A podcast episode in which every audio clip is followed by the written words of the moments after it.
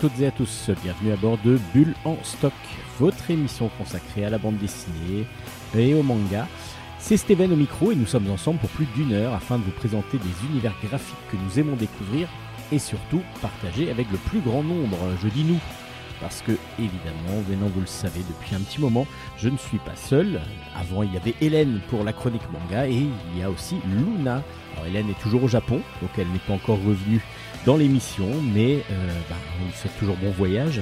Mais Luna est là, elle fidèle au rendez-vous et elle va vous présenter quelques mangas qu'elle a lus et découverts pour nous. Évidemment, moi aussi je compléterai un petit peu avec deux trois mangas euh, que j'ai lus et puis euh, même si vous savez que ce n'est pas tout à fait mon domaine de prédilection, puis par contre j'enchaînerai sur le, la BD franco-belge et comics aussi, parce qu'il y en aura un ou deux. Euh, dans bah, la rubrique juste après le manga. Entre temps, il y aura une petite pause musicale, mais ça vous connaissez si vous écoutez l'émission depuis un petit moment. Allez, Bulle en stock commence donc pour aujourd'hui. Bonne écoute à toutes et à tous.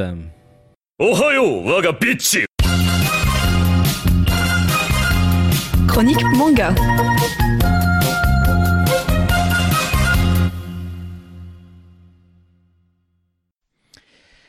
Pour commencer ces chroniques manga, on va parler de Rasputin le patriote. Euh, c'est de Takashi Nagasaki et Masaru Sato au scénario et de Junji Ito au dessin. Euh, c'est aux éditions Delcourt Tonkam. Alors pour l'instant, il y a deux tomes que vous pourrez. Euh, ça dépend quand est-ce que vous allez écouter l'émission, mais parce que le troisième tome arrive mi-mars. donc du coup, on va suivre avec intention ce troisième, enfin toute cette histoire. Alors c'est une histoire réelle, donc c'est vraiment tourné vers le réel et même le deuxième album que j'ai, le deuxième manga que je vais vous présenter est lui aussi tiré de quelque chose de très réel.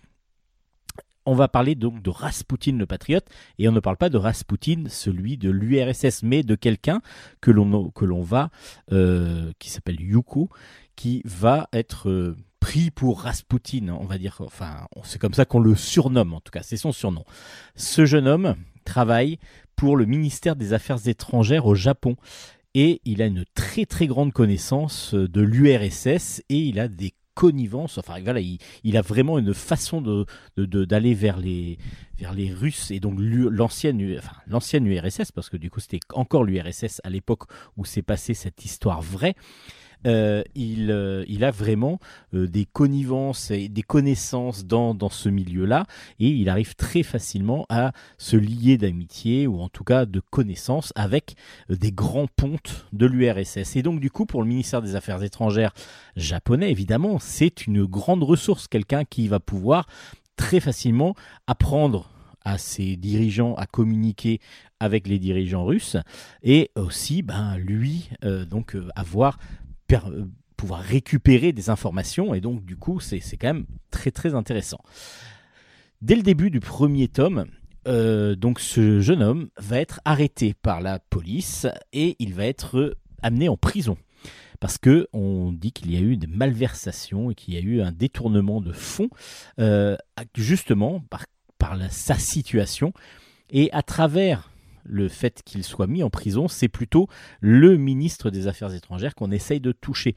Et lui, et c'est tout le sel de cette série, c'est va se défendre de toutes les accusations qu'on va lui porter et surtout va ne rien va essayer de ne pas révéler les choses qui peuvent éventuellement être dans entre entre lui et le ministère de et le ministre des Affaires étrangères en sachant on ne sait pas au début euh, si vraiment il y a des relations, si vraiment il cache quelque chose ou pas.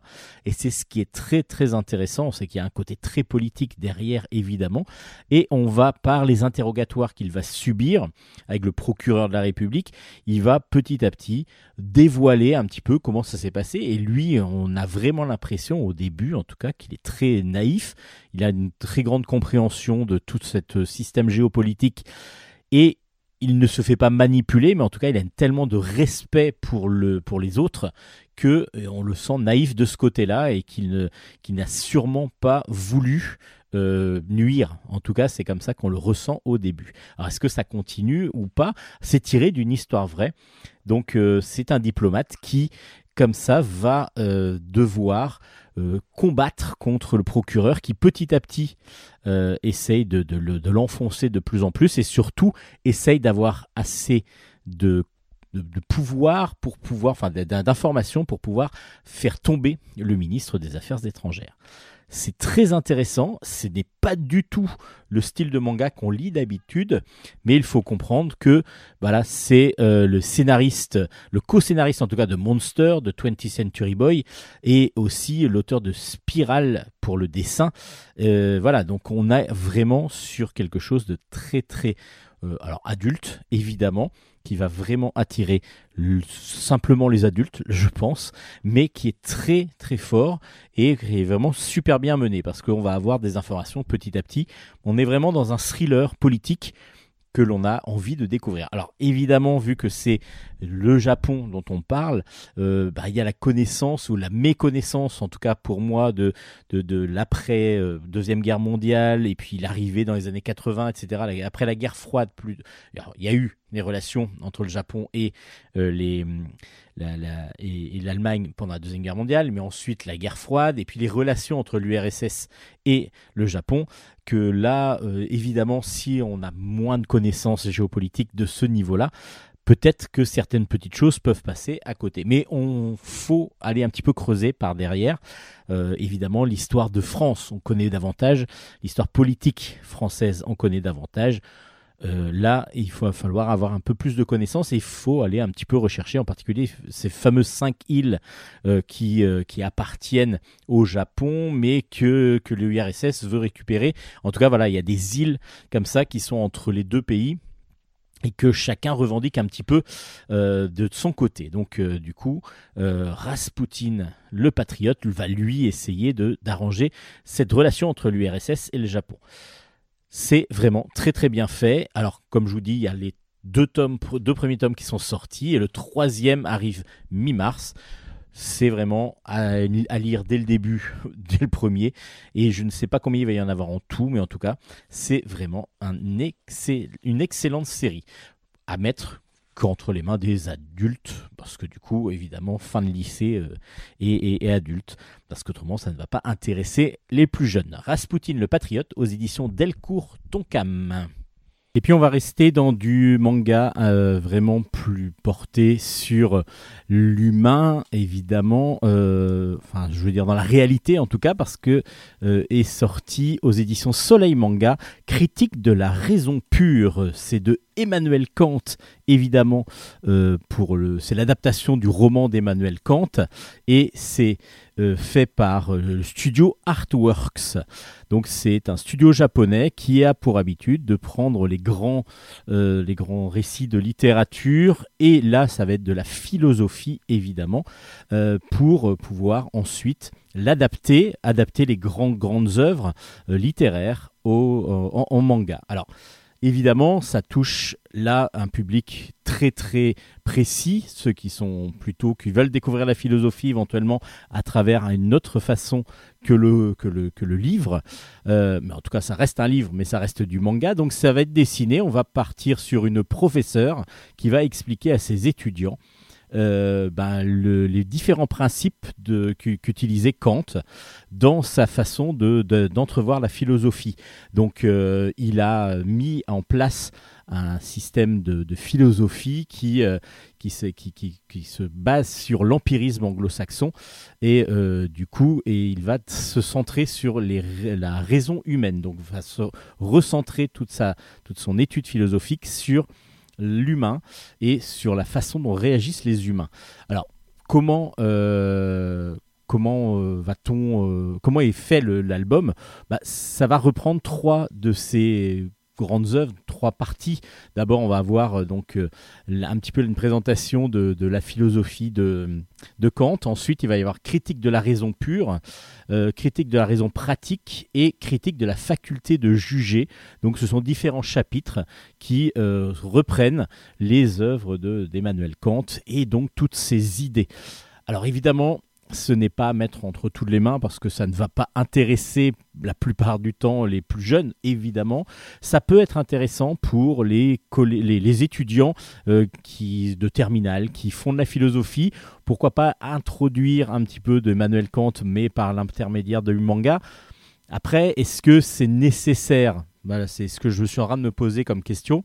Quand je parle de nécessité, c'est que est-ce qu'il y a besoin du dessin pour vraiment euh, introduire toutes, les, toutes les, façons de penser et de philosopher de, Emmanuel Kant? J'ai trouvé ça assez, euh, assez inutile. Ça, ça permet peut-être que ce soit plus facile qu'un texte complet euh, sur, à appréhender. Maintenant, c'est dispensable pour point de vue dessin la plupart du temps. On est juste sur la professeure qui explique des choses aux élèves, qui lui pose des questions. Euh, voilà, on est sur, euh, sur un principe assez basique comme, euh, comme interprétation visuelle. Maintenant, toute cette collection-là a pour, pour utilité de découvrir des œuvres et philosophiques et de romans classiques de la littérature à travers le manga.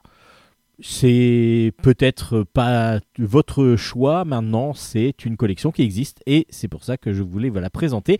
Critique de la raison pure, donc aux éditions Soleil Manga. Euh, c'est sorti et ça fait donc, euh, voilà, c'est le deuxième euh, manga que je voulais vous présenter cette fois-ci. On va maintenant laisser la parole à Luna qui va aussi nous présenter des mangas. Allez, à toi Luna. Bonjour Luna. Bonjour. Comment allez-vous? Ça va et vous? Ça va, ça va. Euh, alors aujourd'hui, deux mangas à nous présenter, deux nouvelles séries. Euh, dont une qui est plutôt bien entamée. Alors la première s'appelle Rokudo Toshoki, euh, le tournoi des six royaumes, dessiné et scénarisé par Serina Oda, sorti aux éditions Vega Dupuis. Très bien. Alors de quoi nous parle ce Rokudo Toshoki? C'est le nom d'un personnage On sait pas. Euh, non, pas du tout. Pas du tout. Je comprends pas trop le rapport justement avec la série, mais peut-être que ça veut dire quelque chose en japonais. Je, je suis pas très sûre. Allez, de quoi nous parle la série alors? Euh, Dans un monde où la pollution et les guerres ont détruit la surface de la Terre et l'atmosphère à jamais, les humains ont foré les entrailles de la Terre pour s'y réfugier. Mais des siècles plus tard, la population s'ennuie à mourir. Pour se divertir, elle met en place un immense tournoi avec plein d'épreuves. Chaque épreuve est éliminatoire et détermine qui est le plus fort en combat. Celui qui gagne le tournoi est considéré comme le roi du monde et grâce à ça, il y a aussi une énorme somme d'argent à gagner. Le trou foré par les humains est divisé en plusieurs parties. Il y a la zone supérieure, là où le tournoi se passe, la zone inférieure, le ghetto, et la sous-zone. N est un jeune garçon né dans la sous-zone. Cette zone est la plus pauvre, elle sert de poubelle pour les zones supérieures. Pour, pour se faire un peu d'argent, N va récupérer des gigailles des cadavres tombés des autres zones. Un giga est une sorte de super armure implantée dans le corps d'un humain. Pour participer au tournoi, il faut absolument en avoir une. Le problème, c'est qu'elle coûte très cher. Pour N, c'est un peu particulier. Il a déjà, un gigaï car sa mère en avait un. Donc il l'a développé comme une sorte de super pouvoir. Suite à un énorme euh, événement assez traumatisant, il développe son gigaï et permet d'échapper à la mort. N n'a pas envie de passer sa vie dans les poubelles, il va donc s'entraîner pour participer au tournoi. Mais ce qu'il ne sait pas encore, c'est que le champion actuel a toute son attention portée sur lui. Et est-ce que ça va l'aider? Ou est-ce qu'il va réussir à devenir le champion? Très intéressant. Bon, après, le système de combat, d'arène, on connaît, mais euh, là, ça a l'air plutôt. Euh, c'est l'univers, en fait, c'est toute la mise en place de l'univers qui est très intéressante, je trouve. D'accord. Et donc, qu'est-ce que vous en avez pensé?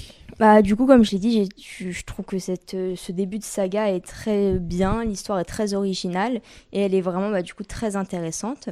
Je trouve que les dessins sont très beaux, bien détaillés et on comprend parfaitement les scènes de combat, ce qui n'est pas le cas pour certains mangas. Parce que des fois, c'est euh, très brouillon, on comprend pas les coups qui se donnent, etc. Alors que là, je trouve qu'on comprend bien et tout. Et du coup, bah voilà. Donc, du coup, très plaisant à lire. Oui. Et là, du coup, vous nous venez de nous présenter les trois premiers. Alors, la, la série, le début de la série, avec les trois premiers tomes qui sont déjà sortis, je crois. Oui, et euh, avec donc des épreuves, différentes épreuves, j'imagine, un petit peu comme Squid Game et ainsi de suite, un peu dans le même principe. Et il devrait y avoir combien de tomes en tout? Euh, La série est terminée en quatre tomes au Japon, et du coup, bah, le dernier tome va sûrement arriver euh, milieu 2023, normalement. Donc, assez rapidement, du coup, pour finaliser la série. Bah, on a hâte du coup, vous avez Oui. hâte d'avoir la fin, parce que du coup c'est une série qui est conseillée par Luna Oui. d'Ambulance Stock. Vous nous rappelez les références? Euh, bah, ça s'appelle Rokudo Toshoki, le tournoi des six royaumes, dessiné et scénarisé par Serena Oda et qui est sorti aux éditions Vega Dupuis.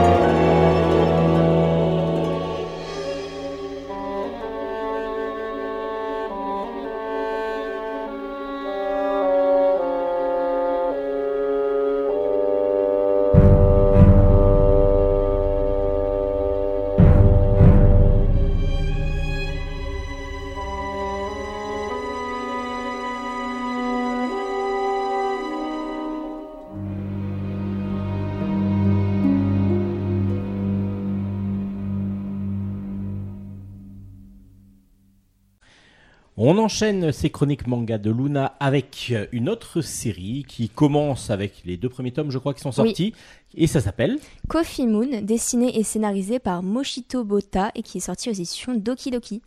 De quoi nous parle Coffee Moon, la lune de café? Rien à voir, évidemment, j'imagine. Toujours. Aujourd'hui, c'est l'anniversaire de Pieta. Elle se prépare Bon anniversaire, Pieta. Bah, C'est aujourd'hui. Oui, non mais enfin Ok, On va recommencez, n'ayez pas peur. Donc aujourd'hui c'est l'anniversaire de Pieta. Elle se, elle se prépare normalement pour aller au lycée.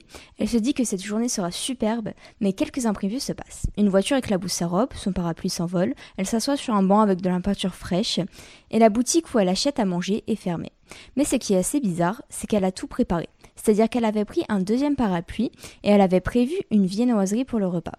En arrivant au lycée, elle voit sa meilleure amie, Danae, mais Pieta va lui poser une étrange question. Elle va lui demander ce que ce qu'elle ferait si elle savait que demain, elle allait revivre la même journée qu'aujourd'hui.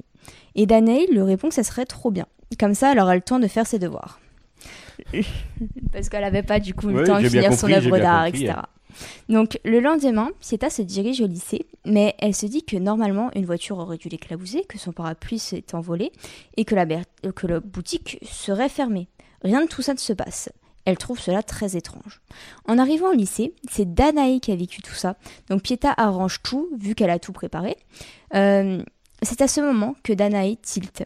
Elle a compris qu'elle euh, et Pieta venaient de revivre la même journée d'hier. En tout cas, pour Danae, c'était la première fois. Mais pour Pieta, ça fait 1330 fois qu'elle revit la même journée.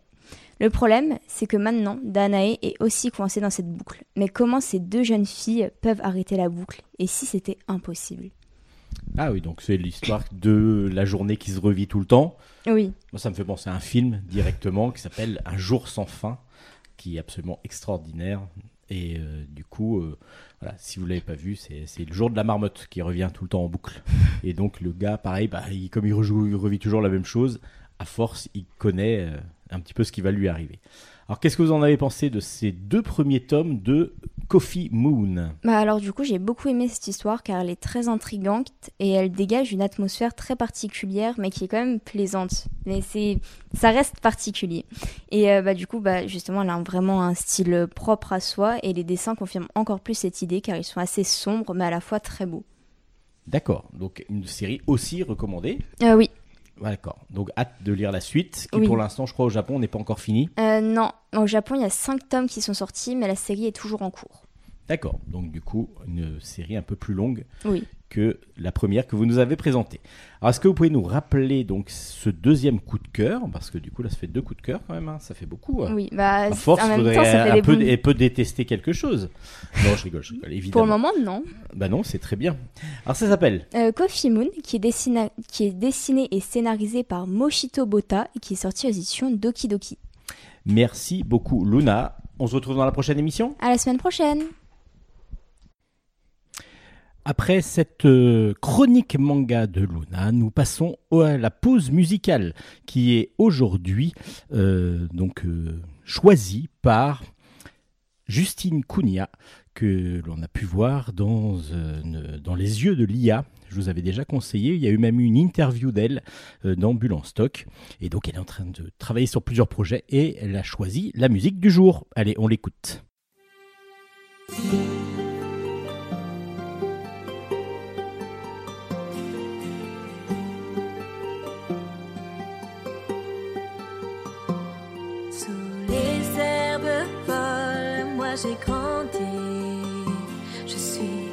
Enfant ordinaire, plutôt jolie.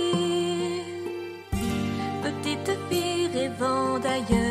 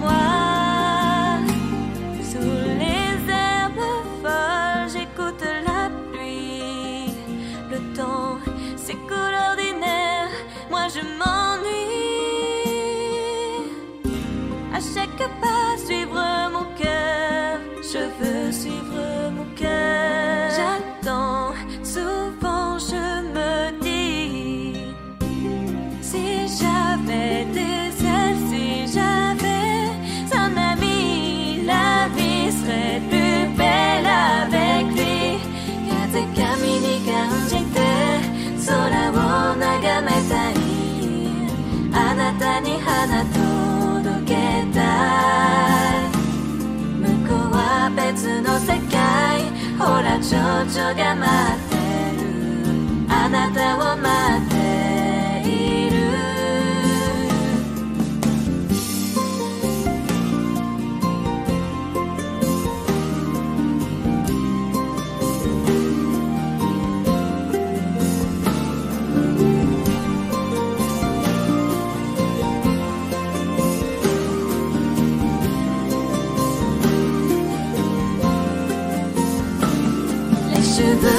froissés par le vent, j'irai voir les grands oiseaux blancs. Je sentirai ton regard sur moi. Derrière ces murs, je sais qu'il y a la mer, les papillons, un grand livre ouvert. Et toi là-bas quelque part qui attend.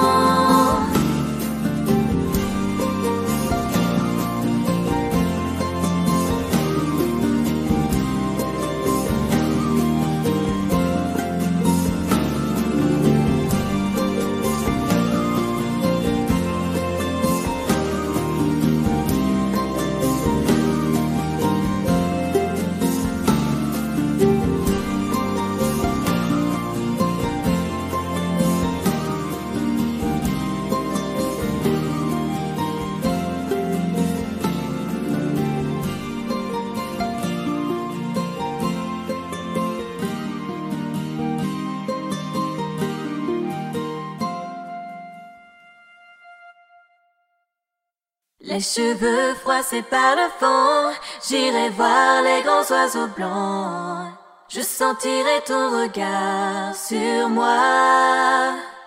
Derrière ces murs, je sais qu'il y a la mer, les papillons, un grand livre ouvert. Et toi là-bas quelque part qui attend. Vous venez d'écouter Arietti's Song euh, de Cécile Corbel. Alors, c'est la musique du, dessin animé Arietti des studios Ghibli. Et la particularité de, ce morceau, c'est que tout l'album donc de la musique, toute la musique du film, a été créée par Cécile Corbel, une, une française euh, parisienne mais d'origine bretonne qui joue de la harpe et qui euh, chante donc divinement bien. Et elle a envoyé un de ses albums au studio Ghibli qui a craqué dessus et du coup qui lui ont demandé de faire le, toute la musique. Donc c'est pour ça que vous avez une partie en japonais, une partie en français, parce qu'elle a fait une version française et japonaise de ces, de ces musiques. Et c'est très très original et surtout très culotté. Et puis ça a réussi en plus. Donc c'est vraiment très très bien. Alors c'est Justine Cugna qui nous a offert l'opportunité d'écouter cette musique. Merci à elle. Donc Justine, euh, on rappelle, c'est Dans les yeux de l'IA, une série en trois tomes avec Carbone au scénario. C'est aux éditions Dupuis. Vous pouvez toujours retrouver la série évidemment sur cette jeune fille euh, qui a eu un accident de voiture. Enfin, une voiture l'a écrasée, l'a choqué. Enfin voilà, oui, il y a eu un, elle l'a accroché et le, le, le, comment dire, elle s'est retrouvée en fauteuil roulant et par contre le conducteur lui a disparu. Donc euh, elle va faire une enquête pour essayer de comprendre qu'est-ce qui lui est arrivé exactement. Justine Cugna avait, donc choisi euh, cette euh, très très belle musique. On espère bientôt la retrouver dans différents albums qu'elle est en train de créer. Merci Justine et bah, très bientôt pour de nouvelles BD d'Ambulance Stock. Allez, on passe maintenant aux chroniques. Je... Bande dessinée.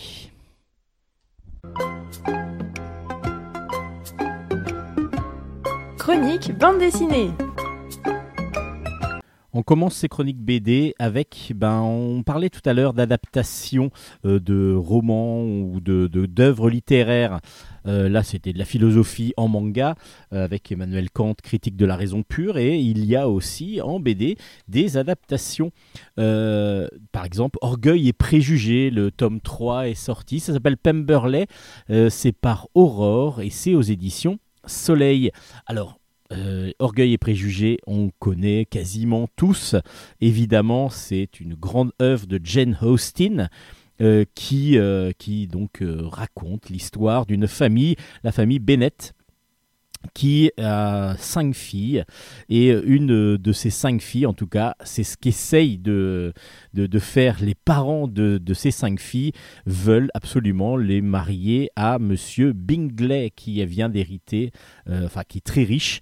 Euh, donc il va avoir il va, va hériter. Et donc euh, toute la famille et tout Longburn, c'est là où habitent les, euh, les Bennett, vont essayer de mettre en place, tout, pas tous des stratagèmes, mais en tout cas, il va y avoir des grosses romances, une grosse interrogation sur euh, que, qui va pouvoir se marier avec euh, cet héritier, ce futur héritier, donc cet homme riche.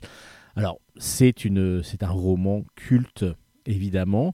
et donc l'adaptation de Aurore, est très fidèle au roman. Il y a trois parties dans le roman, c'est donc euh, trois, euh, trois vraiment euh, trois BD qui forment l'histoire complète parce que là c'est fini. Et Aurore avec son dessin stylisé manga mais très très doux et très très beau, enfin déjà très beau graphiquement, mais il y a d'une douceur, il y a une tendresse, il y a une très belle couleur en plus utilisée vraiment apporte tout un plaisir visuel à, cette, euh, à ce récit qui est déjà excellent parce qu'évidemment euh, c'est un classique et c'est euh, c'est vraiment une quelque chose à découvrir. Alors justement là, on peut découvrir par l'intermédiaire de ce Orgueil et préjugé par, par la BD l'œuvre originale de Jane Austen parce que elle n'est pas dénaturée loin de là et il y a même beaucoup de textes qui sont qui sont repris de, de du roman. Donc euh, Orgueil et préjugés, c'est une très très bonne, euh, très très bonne euh, série. Évidemment, c'est un, excellent roman, une très bonne adaptation. Voilà, chercher le mot. Excusez-moi, je suis en train un peu de chercher mes mots. que Aurore nous offre donc aux éditions Soleil. Le tome 3 clôt cette trilogie donc, qui devait sortir. Le dessin est magnifique.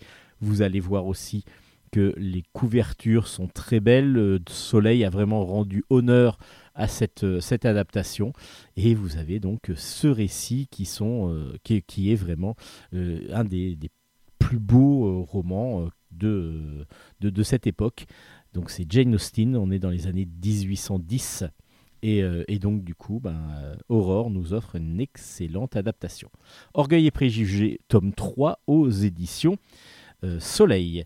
Et puis, euh, on a parlé tout à l'heure de Emmanuel Kant, et là, on va parler d'un autre philosophe qui s'appelle Roland Barthes. Roland Barthes, dans, grâce à un album alors très spécial, très original et très spécial. Ça s'appelle La septième fonction du langage. C'est d'après un roman de Laurent Binet. Euh, c'est une adaptation de Xavier Betaucourt, des dessins de Olivier Perret. Et c'est aux éditions Steinkiss. Je peux aussi préciser que les couleurs sont de Paul Bonnat. Alors, euh, de quoi parle cette, euh, septième, cette septième fonction du langage? Ben, Justement de Roland Barthes, qui est un philosophe et un critique littéraire euh, qui est sémiologue aussi euh, français, qui vient d'être renversé par une camionnette. Ça, c'est le début de l'histoire. Je vous raconte euh, pas grand-chose d'autre.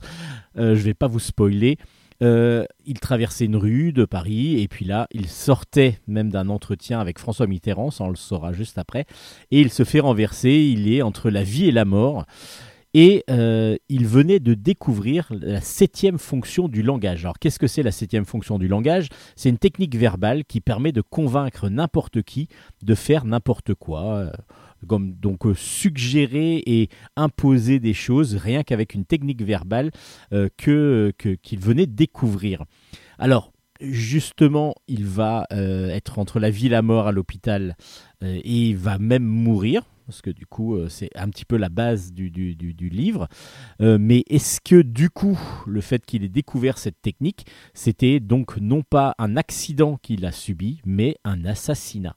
C'est ce que vont essayer de découvrir euh, donc deux, deux, personnages, Jack, euh, Jacques Bayard qui est un commissaire de police et Simon Herzog qui lui aussi est sémiologue. Ils vont donc rentrer dans le milieu intellectuel des années 70 de Paris pour pouvoir essayer de comprendre un petit peu ce qui s'est passé et ils vont essayer de s'intégrer parmi cette, cette bien-pensance, dirons-nous, intellectuelle. Et c'est surtout grâce à ce, cette adaptation et donc le roman de base égratigner beaucoup tout ce milieu intellectuel qui s'entend parler mais qui ne s'écoute pas beaucoup. Euh, voilà, on est, vraiment dans la critique euh, davantage que dans la fine analyse de, tout ce que va être dit euh, dans, ces milieux-là. Alors on va croiser évidemment des personnages emblématiques de ce milieu comme Jean Edernalier, comme comment il s'appelle Bernard-Henri Lévy ou encore euh, Solers. Euh, voilà, ce sont des plein de personnages croqués par, euh, Olivier Perret dans cet album. Alors, pour tout vous avouer, j'ai eu du mal moi à rentrer dans, cet album parce que bah, le propos justement c'est beaucoup autour de tout ce qui est de tout ce que disent ces philosophes, donc ces penseurs. Et honnêtement, j'y accroche pas du tout à toutes ces pensées, à toutes ces réflexions. Euh, et petit à petit, ça devient de plus en enfin, ça c'est assez complexe. Même s'il y a le côté enquête policière qui m'a vraiment intéressé derrière, j'ai trouvé que justement, ça devenait un petit peu pompeux, comme l'est en fin de compte le discours de tous ces de toutes ces personnes. Donc évidemment, euh, par le biais de cette pour, pour pouvoir faire une, une critique de ce milieu, euh, il y a beaucoup de, de, personnages qui vont parler de cette façon-là, etc. Et honnêtement, j'ai décroché à certains moments. Après, le dessin reste très vivant, un semi, euh, semi dessin, enfin, un dessin semi-réaliste qui est vraiment très très bien maîtrisé et on a l'impression d'avoir là vraiment un vrai polar euh, qu'on pourrait découvrir à travers euh, ces, pages. Mais alors oui, même si ça reste un, polar, une enquête en tout cas, on est quand même dans un milieu littéraire euh, bien pensant, euh, deux penseurs qui se croient au-dessus un petit peu des autres. Et du coup, voilà, c'est le milieu qui est un peu original et puis surtout la, la façon de l'interpréter. Donc ça s'appelle la septième fonction du langage. Moi perso, euh, j'ai eu un peu de mal, non pas par le dessin que j'ai beaucoup apprécié, mais plutôt par, euh, les, le propos, par, l'ambiance. Euh, même si elle est très bien rendue, et puis bah, on reconnaît bien les personnages en plus. On n'est vraiment pas sur de la caricature, mais sur des personnages que l'on peut reconnaître. Ça m'a fait penser à des dessins un petit peu. À des dessins de Gérard Lausier ou alors euh, de alors pour ceux qui connaissent euh, Théo euh, Vandenbogart qui faisait Léon la Terreur. C'est voilà un dessin ligne mais très dynamique en même temps. Donc du coup il y a en simili ligne on va dire un petit peu. C'est vraiment très bien fait. Et puis je trouve que les les, les, les personnages sont vraiment très bien croqués, les voitures euh, sont parfaites, on les reconnaît bien, enfin voilà, c'est vraiment euh, du très bon travail graphique. Moi, c'est l'ambiance et l'univers dans lequel on nous emmène dans cette histoire qui m'a un peu plus euh, bah, perturbé et surtout freiné. Du coup, ça s'appelle la septième fonction du langage. Je pense que si vous êtes euh, fan de tout ce qui est littérature, enfin littérature, oui, mais euh, surtout euh, plutôt philosophie, un petit peu pensée et ainsi de suite, ça peut vraiment vous, intéresser. Et si vous êtes en plus dans ces, dans ces milieux-là et que vous voulez un peu plus les découvrir, vous allez, grâce à cet album, le découvrir. C'est chez Stenki, ça s'appelle la septième fonction du langage.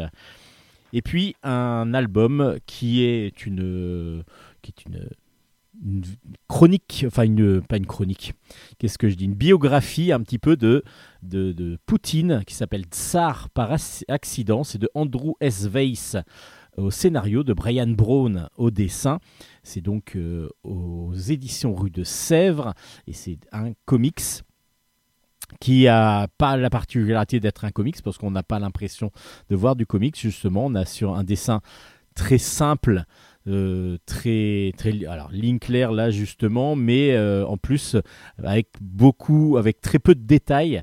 Donc on est sur un dessin très très très simpliste quasiment et ça va nous raconter euh, l'histoire un petit peu de Vladimir Poutine et surtout comment d'un simple officier intermédiaire du KGB qu'il était euh, qu'il était en plus sans distinction euh, particulière et comment il est devenu un des dirigeants les plus puissants de l'histoire russe et de l'histoire mondiale.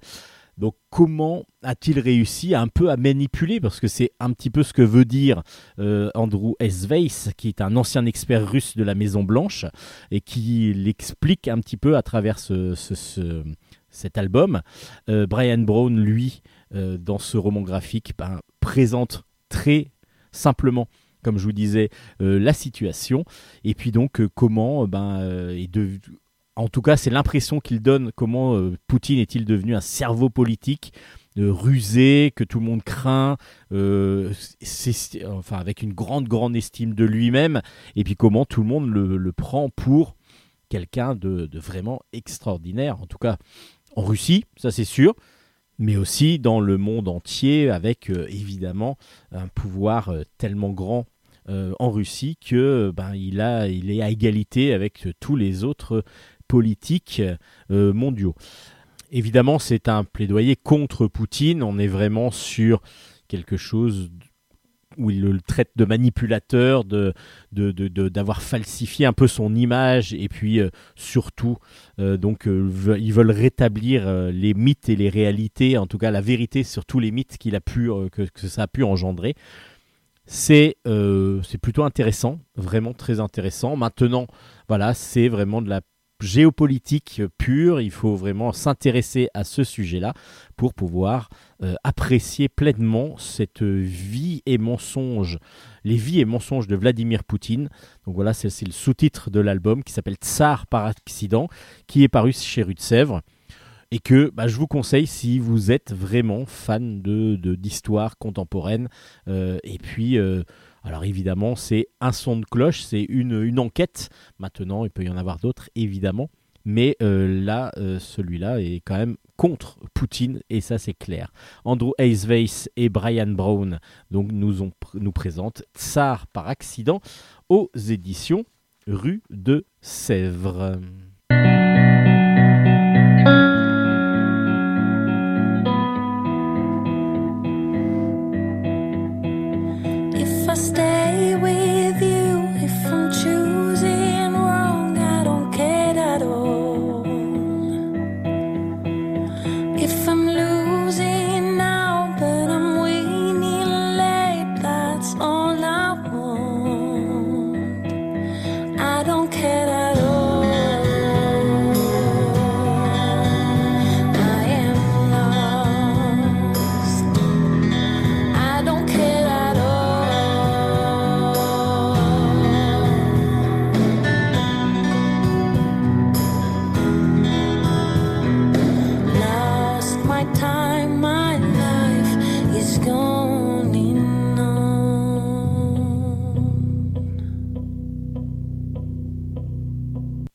Après Tsar par accident, qui est un comics, euh, on va continuer dans le comics avec Spawn the Scorched, l'escouade infernale. C'est le tome 1, c'est de Todd McFarlane, Sean Lewis, Steven Segovia et Paolo Siqueira.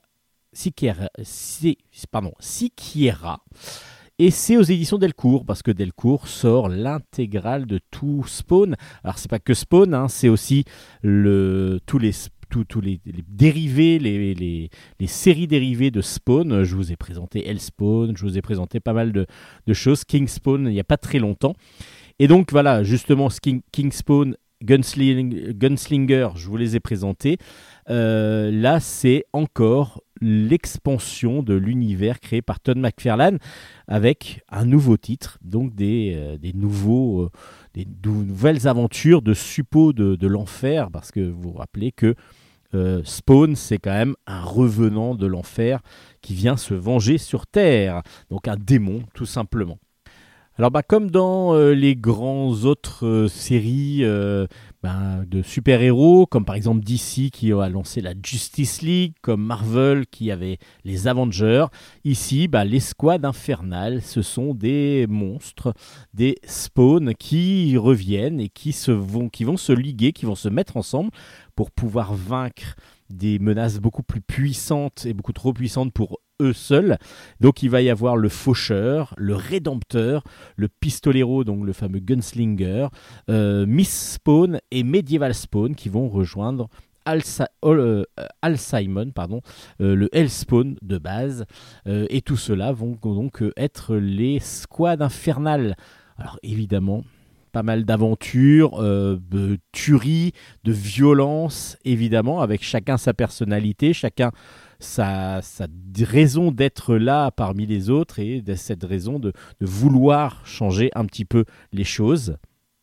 Alors, bah même si le dessin reste plutôt agréable, euh, on est dans le style euh, de Spawn, même si c'est pas euh, extraordinaire. Enfin, c'est classique, dirons-nous, dans un dessin Spawn, même si on a quand même eu d'autres auteurs qui sont encore plus talentueux que ça, mais là, ça reste de bonne qualité. Bah voilà, l'histoire est toute simple. C'est, on voit pas vraiment l'utilité de, regrouper euh, ces personnages qui déjà ont des aventures séparées. Après, euh, voilà, ça fait un petit peu euh, comme, comme dans les autres, euh, je vous disais, comme d'ici dans Marvel, bah, peut-être faire des histoires supplémentaires et, euh, surfer un petit peu sur la vague de ces groupes, de ces teams euh, qui sont mis en place par les différents studios. Voilà, ça fait peut-être un peu beaucoup, il y a beaucoup de choses qui sortent. euh, Il y a beaucoup de choses qui sont sorties. Alors c'est vrai que Delcourt met, en, place tout l'univers de Spawn et de Todd McFarlane autour de cette, euh, collection. Maintenant, euh, c'est peut-être un petit peu trop. Enfin, moi, je, je trouve qu'à un moment donné, je m'en lasse. Donc, Spawn the Scourged, l'escouade infernale, ça va vraiment être pour ceux qui sont vraiment les plus passionnés de Spawn et qui veulent peut-être ce qu'on appelle les complétistes. Je ne sais pas si vous connaissez ce nom-là. C'est ceux qui essayent d'avoir tout, tout, tout, tout d'un même auteur ou euh, d'une même collection pour pouvoir euh, avoir la collection complète à la fin. Bah, on peut faire ce complétiste sur pas mal de choses. Et là, bah, sur Spawn, vous pouvez le faire grâce à Delcourt, qui a donc euh, sorti Spawn, l'escouade infernale. À vous de vous faire votre opinion. Friday, le tome 1, c'est toujours du comics, c'est de Marco Martins, euh, Martin euh, au dessin, euh, Ed Brubaker au scénario, Munsa Vincente aux couleurs, et c'est aux éditions Glénat. Dans cet album, on suit Friday Fitzhugh qui revient dans sa ville natale qui s'appelle Kings Hill pour les vacances de Noël. Donc on a tout un univers de neige dans les, dans les albums, dans, l'album, je vous dis tout de suite. Et puis surtout un univers un peu de terreur, un peu sombre. Bah déjà ça se passe la nuit la plupart du temps et puis même de l'occulte euh, dedans euh, dans cet album. Donc même si la neige tombe à flocons et c'est très noir, et puis, elle va, euh, dès le début, retrouver son ami Lancelot Jones. Alors, c'est son meilleur ami, et en même temps, il, ça fait longtemps qu'ils ne se sont pas vus. Et quand ils se rencontrent, c'est pas la grosse effusion. c'est au contraire quelque chose d'un peu retenu, il y a des non-dits, il y a quelque chose qui se passe, il y a comme une retenue totale entre les deux. Euh, et puis, euh, tout de suite, surtout, elle est lancée dans une sorte d'enquête que, mène Lancelot, ainsi aidé par le shérif. Oui, il y a dans la, dans la, ville et euh, surtout dans les bois aux alentours quelque chose qui vient d'apparaître. Il y a une apparition apparemment maléfique. Et donc, Lancelot, qui a pour habitude, lui, de, résoudre les, tous les crimes occultes, tout cet univers un petit peu sombre il a vraiment euh, toute cette qualité et donc c'est même un petit prodige local qui, résout toutes ces, histoires, toutes ces aventures. Euh, c'est pour ça qu'il est même un peu rejeté par les autres. Il est toujours aidé par le shérif et il va se lancer et donc lancer Friday aussi sur la piste de ce monstre. Est-ce que c'est un monstre? Est-ce que c'est quelque chose euh, qui, en tout cas, apparaît dans les bois et qui apparemment est très maléfique? Dans ce premier tome, il y a cette rencontre qui est très perturbante et très bizarre. Et ce que j'ai bien apprécié justement, c'est que Ed Brubaker, c'est pas juste, euh, il nous a pas juste mis deux personnages qui s'appréciaient et qui faisaient des enquêtes ensemble. On n'est pas dans Scooby-Doo, on est dans quelque chose de plus intimiste et puis surtout la relation entre les deux est très spécifique parce que il y a, y a une sorte de rejet et en même temps une attirance totale euh, par, de l'amitié, on sent qu'ils ont été très amis, mais il y a une retenue quand ils se retrouvent. Et c'est très ambigu. C'est très ambigu leur relation, et justement, c'est ce que j'ai beaucoup apprécié. Après, l'enquête en elle-même, bah, vu qu'il y a un côté très sombre, on est entre euh, euh, Stephen King par moment, un peu Stranger Things aussi. On est vraiment dans cet univers occulte, euh, un petit peu sombre, avec des esprits, avec euh, voilà des, on ne sait pas trop, on sait pas trop, et c'est très bien mené de ce côté-là. Et puis graphiquement, bah justement, euh, le, dessinateur Marcos Martin va jouer beaucoup sur le côté sombre et le côté alors jouer sur du noir et blanc même s'il y a de la couleur mais du noir et blanc parce que il y a le côté neige évidemment et puis le côté malaisant un petit peu du dessin qui euh, nous donne une impression euh, de, de frisson dans le dos. Et ça fonctionne plutôt très bien. Donc Friday le premier tome est assez surprenant assez original. Et m'a tenu euh, en haleine et j'ai envie de connaître la suite de ce comics qui paru aux éditions Glénat que je vous recommande donc du coup, qui s'appelle donc Friday, le premier tome, de Ed Brubaker et de Marcos Martin aux éditions Glénat. C'est euh, pas une grosse recommandation de Bulle stock, mais si vous avez un manga à lire, euh, pas un manga, un comics à lire euh, là dans les, dans les heures qui viennent, bah celui-là va vous, va vous plaire, je pense, si vous aimez un petit peu les côtés, ça fait un peu peur. On passe sur maintenant à l'ami qui est un roman graphique euh, paru aux éditions Dupuis dans la collection Les Ondes de Marcinelle. C'est de Lola euh, Alifa Legrand au scénario, Yann Lebec au dessin. Et, donc c'est un gros pavé parce qu'il y a 256 pages de dessins noirs et blancs euh, vraiment magnifiques parce qu'on est tout à la tout au pinceau et à l'encre de Chine et on est sur quelque chose donc de très délié, très très très voilà on est si vous connaissez un petit peu Baudouin et mon Baudouin on va se rapprocher un petit peu de ce style graphique euh, moins marqué que Baudouin peut-être mais en tout cas voilà qui va laisser par moment juste des, des visages euh, mais lointains donc euh, des, des, positions de personnages et ainsi de suite que l'on va reconnaître évidemment tout de suite et alors qu'est-ce de quoi parle l'ami? Ben justement de, de Tommy Tommy, lui, c'est un garçon qui n'a aucun ami. Il est très renfermé sur lui-même. Euh, il vit qu'avec sa mère, mais qu'il n'arrive plus à supporter. Ils arrivent, voilà, il a du mal. Donc dès qu'il la voit, il part. Et puis, euh, il a une obsession, il dessine tout le temps, mais il dessine souvent des filles nues. Il est vraiment dans cette partie de son adolescence où euh, l'érotisation va petit à petit prendre la place à tout ce qu'il va penser. C'est vraiment euh, une obsession pour lui. Et puis, du jour au lendemain, il va rencontrer un ami, enfin, quelqu'un qui va, qui va devenir son ami, qui s'appelle Félix. Alors, Félix, K-I-K-S, pardon. Euh, et Félix, lui, c'est au contraire le gars qui a de la gouaille, qui frime, qui est casse-cou, qui est sur euh, son, qui, qui veut vraiment montrer qu'il est là et qui a complètement donc qui, est complètement à l'opposé de Tommy et rien ne prédisposait les deux à devenir amis. Et pourtant, c'est ce qu'ils vont faire. Alors c'est pas tout à fait comme ça que ça se passe, c'est que euh, Tommy, intrigué, c'est l'impression que ça donne en tout cas, va suivre Félix un petit peu euh, sans, sans l'obligeant euh, Félix à le, se laisser suivre en fin de compte. Et c'est un petit peu cette impression que l'on a, c'est que Félix n'a pas vraiment choisi de retrouver Tommy, c'est plutôt Tommy qui décide du jour au lendemain de suivre cette, ce garçon. Et puis, ben, ils vont euh, petit à petit faire les 400 coups, euh, et en particulier, ben, ils vont utiliser une carabine pour tuer une vache à un moment donné. Et là, ça va changer un petit peu tout parce qu'ils sont allés trop loin peut-être. Euh, c'est en tout cas ce que va ressentir Tommy.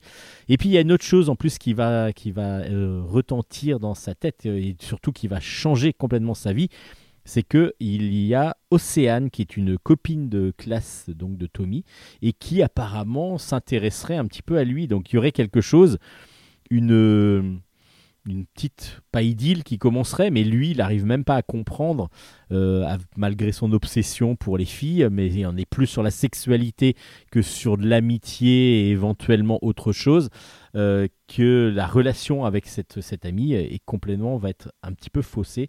C'est petit à petit quelque chose qui... Euh, qui va se mettre en place.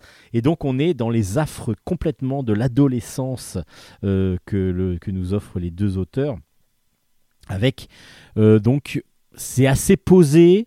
Euh, c'est euh, délié par moment parce que des fois ça va s'accélérer, mais on est aussi par moment sur des planches où il va pas se passer grand chose. On va être plus sur de la contemplation par moment et justement ça donne cette, toutes ces impressions là, bah, ça donne une, lassitude pour que l'on a pour l'instant au début par pour le garçon qui a l'air de s'embêter vraiment et on sent nous on le ressent pas l'embêtement mais si on ressent l'embêtement on s'embête pas mais on ressent l'embêtement c'est ce que je veux dire. C'est que voilà c'est bien construit pour que ça donne les impressions les sentiments les émotions que ressent euh, que ressent Tommy. On les ressent grâce à cet album. C'est vraiment très bien fait. Après, il se passe pas non plus. Euh, si vous pensez qu'il va y avoir des extraterrestres qui vont envahir la Terre et puis qu'il va y avoir des hélicoptères dans tous les sens et le président des États-Unis euh, qui va réussir à combattre euh, les extraterrestres, bah vous y êtes loin quand même. C'est pas tout à fait ça. On est vraiment plus dans l'émotion, dans l'émotion d'un adolescent qui va petit à petit aller vers le monde adulte en essayant d'échapper à son quotidien trop banal peut-être. L'ami, c'est donc aux éditions Dupuis, c'est dans la collection Les Ondes Marcinelles qui euh, nous offre maintenant des, des comment on appelle ça, des, des romans graphiques, voilà, petit à petit, euh, des romans graphiques de très bonne qualité. Alors pas toujours de très bonne qualité, mais en tout cas, il y a toujours quelque chose dans ces romans à redécouvrir. Et puis un putain de salopard, tome 3. Euh, je vous ai déjà présenté le premier, le deuxième. J'avais oublié de vous présenter le troisième. C'est de Régis Loisel au scénario, de Olivier Pont au dessin. C'est aux éditions Rue de Sèvres. C'est toujours pas fini pour l'histoire, mais c'est génial, c'est toujours génial.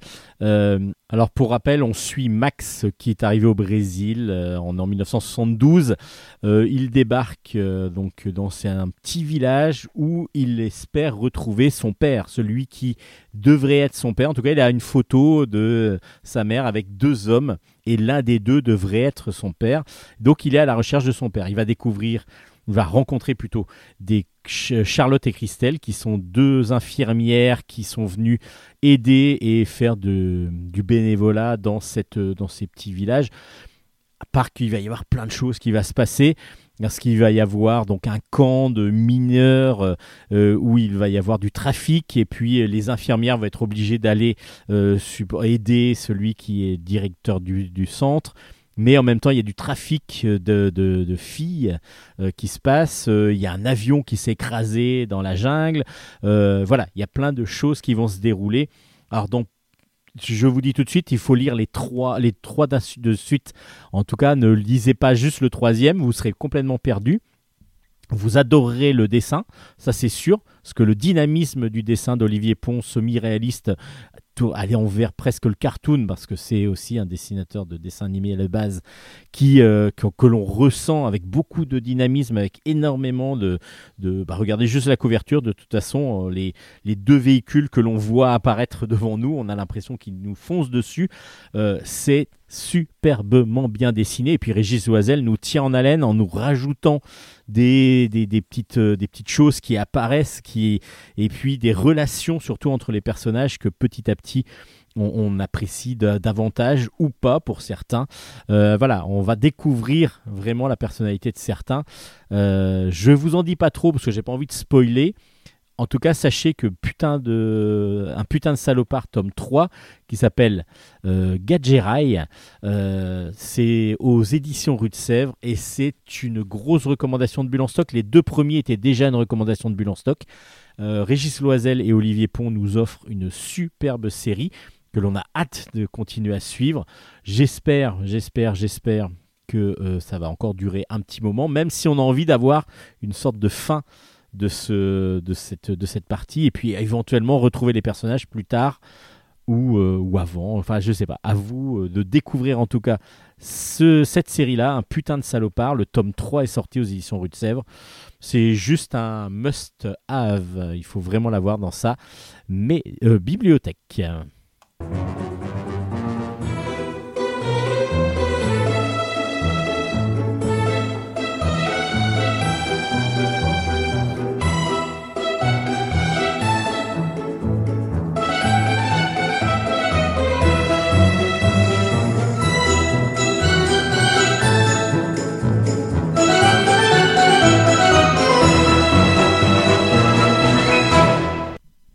On enchaîne avec une trilogie qui cette fois-ci se finit. Le tome 3 de Shaolin est sorti, ça s'appelle Colère aveugle, c'est de Jean-François Di Giorgio au scénario, de Luki au dessin, et c'est aux éditions Soleil. Alors, de quoi nous parle Shaolin? Je vous rappelle juste le début parce que justement, je ne vais pas non plus vous spoiler la fin de cette trilogie qui est simple à suivre, très agréable à suivre et qui nous propose beaucoup beaucoup de combats et d'actions. Donc du coup, dans ce troisième tome, comme on va clôturer, enfin comme les auteurs clôturent évidemment l'histoire, euh, on va se retrouver dans beaucoup d'actions euh, que Luki met en scène de façon magistrale, comme d'habitude, d'une lisibilité dans les, dans les scènes d'action, de lisibilité de toute façon les planches, et puis un dessin euh, semi-réaliste absolument magnifique, enfin plutôt réaliste dirons-nous même, euh, on est plus sur du réalisme que sur, sur du semi-réalisme, mais à vrai d'une efficacité, d'une, d'une, comment dire, d'une impulsivité dans le, dans le dessin qui est absolument magnifique. On suit Nuage Blanc, qui est un apprenti Shaolin, mais il a le pouvoir de conjurer des malédictions. Donc à l'aide de ce don, il va euh, devoir veiller sur un nombre d'artefacts qui sont enfermés dans un monastère. Et euh, le problème, c'est que le monastère va être attaqué et lui va devoir protéger coûte que coûte ces fameux artefacts. Euh, donc, et en particulier, il va, il va devoir retrouver la chambre d'ambre qui, euh, qui donc euh, qui, qui, à l'intérieur d'elle a une grosse une grosse malédiction. Et elle a été volée lors de cette fameuse attaque du monastère. Et donc le voilà parti à la recherche et il va essayer de retrouver cette, euh, cet artefact. Alors évidemment il y a pas mal de choses qui se sont passées depuis, il va avoir des aides, il va avoir des ennemis, beaucoup d'ennemis justement et il va se retrouver dans des situations très difficile, voire inextricable quasiment. Et donc, euh, bah, comment se clôture ce troisième tome de la série? Bah, Vous le découvrir avec un dessin absolument magnifique de euh, Luki, une mise en place de tout l'univers euh, vraiment très bien fait de Jean-François Di Giorgio et vraiment une efficacité totale. On est sur de l'aventure pure avec un tantinet de magie parce qu'il y a des monstres, etc. Enfin, vous de découvrir tout ça. On est vraiment sur quelque chose de magnifique et magistralement orchestré par le scénariste. Donc une très bonne série qui se clôture. Je vous le recommande vraiment. Euh, ça s'appelle Shaolin et c'est la fin du premier cycle En fin de compte, c'est ce qui est marqué. Euh, Est-ce qu'il va y avoir une suite ou pas À vous, On va voir. On espère. On espère qu'il y en aura une. Visage, ce que nous sommes. Le tome 1 s'appelle Derrière les signes ennemis. C'est de Nathalie Ponsard Gutneck et de Micéal Bossan Ogriafa au scénario et de Aurélien Morinière au, au dessin et aux couleurs. C'est aux éditions Glénat et c'est un excellent premier tome. Dans cet album et dans cette saga qui va, qui va être sur plusieurs tomes, ça c'est sûr, et on a envie de la suivre. Déjà, on va suivre une famille, mais une famille très spécifique parce qu'on va suivre le petit Georges d'abord. D'abord, le petit Georges, c'est un orphelin qui vit en, Angl- en Allemagne, et euh, dans cet orphelinat, là, on est euh, en 1927 au début de l'album. Euh, dans cet orphelinat, personne ne lui parle, il est rejeté et parce qu'on dit que c'est un enfant de la honte et euh, il ne comprend pas vraiment pourquoi et il va essayer de s'échapper, il va s'échapper pour essayer de découvrir qui sont vraiment ses parents. Il n'arrive pas obligatoirement à le découvrir et puis il va s'enrôler dans la Wehrmacht pendant la Deuxième Guerre mondiale et il va avoir cette haine là qu'on lui a qu'il ressent parce que il y a ce rejet qu'il a eu quand, en étant orphelin, le rejet de ses parents, pourquoi ses parents l'ont abandonné, qu'est-ce qui s'est passé. Et on va comprendre pendant que ses parents, eux, sont Louis Kerbraz, un jeune breton, qui en 1914 s'est enrôlé dans l'armée française et qui va faire la rencontre d'une jeune allemande qui s'appelle Lise Ruff, qui elle est- s'est enrôlée dans l'armée euh, donc euh, dans l'armée euh, allemande pendant la Première Guerre mondiale et qui est passionnée de photos et elle va se retrouver dans une église qui a été détruite. Ils vont se rencontrer l'un et l'autre et ils vont tomber amoureux l'un de l'autre. Va mm, s'en suivre bah, ce qu'on pense. En tout cas, voilà, ça c'est le début, en- le premier tome, sans vraiment trop spoiler, mais on sent que ça va être une grande saga. C'est même annoncé jusqu'à aller en 1954 parce que du coup, euh, pour l'instant, on n'est pas encore jusqu'à là, mais en tout cas, le, destin de ces, de ces personnages va euh, être évidemment. Alors, on passe d'une époque à une autre euh, euh, assez aisément. C'est facile à suivre, même si au départ, on, a, on se dit, mais attendez, c'est dans quelle guerre que ça se passe? Et puis, petit à petit, tout se met en place, euh, évidemment, avec les différents personnages.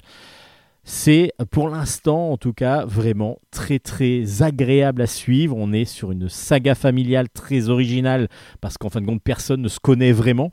Ils sont, euh, c'est des, gens séparés euh, qui n'ont aucune relation. Et donc du coup, c'est un peu spécifique dans cette, euh, dans ce, dans cette façon d'écrire donc la, la, saga familiale. Et en même temps, on est vraiment pris dedans, on est vraiment entraîné dans les différentes époques. Et ce qui est superbement bien mis en dessin en plus par Aurélien Morinière qui vraiment arrive à, à avoir plein de détails sur les différentes époques et donc on se sent vraiment quand on est en 1914, quat- enfin dans la guerre 14-18 et 39-45, on est vraiment sur deux époques où l'on ressent des différences énormes grâce au dessin.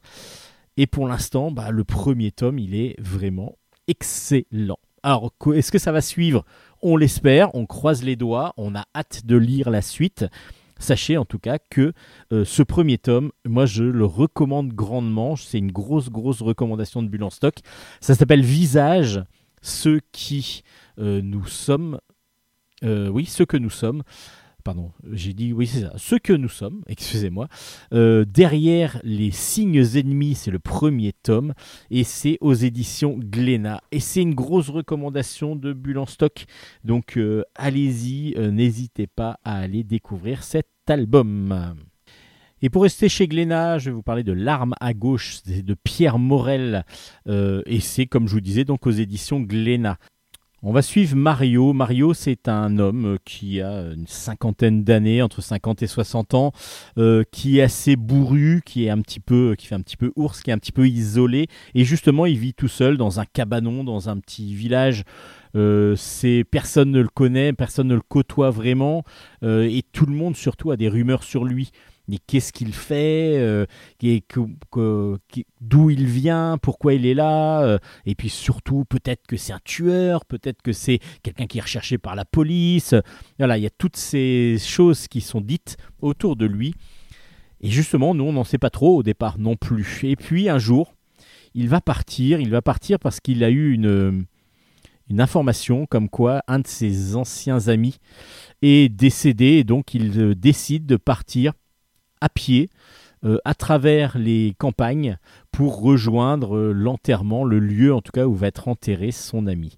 Et pendant ce temps-là, il va se remémorer. Alors, il va lui arriver pas mal de petites choses, évidemment, sur ce road movie à, pied.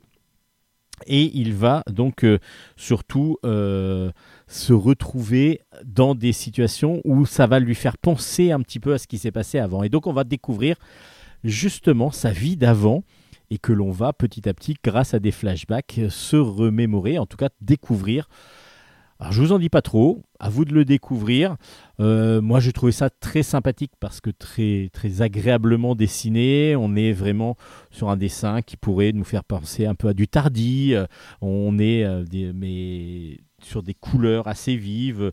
Voilà, des, on, ressent la bonhomie du personnage, même euh, le côté ours aussi, on le ressent vraiment dans, le trait de, Pierre Morel. Et puis, bah, après, la finalité, je vous la laisse découvrir. Moi, j'ai pas trouvé, enfin, j'ai trouvé ça agréable, mais sans plus. Voilà, j'ai trouvé ça que c'était un bon album. C'est pas le chef-d'œuvre de l'année, mais en tout cas, c'est quelque chose qui m'a fait plaisir à découvrir. Ça s'appelle L'arme à gauche on va avoir comme ça la vie par la, jeunesse et euh, la, fin de, de, pas tout à fait la fin de sa vie mais en tout cas il va aller à travers euh, bois euh, à travers champs vers l'enterrement de son ami Harpo et pourquoi qui était Harpo pourquoi il est là voilà, c'est à vous de découvrir ça dans L'arme à gauche aux éditions Glénat. Et puis, là, on continue chez Glénat encore. Je veux envie de continuer là chez Glénat.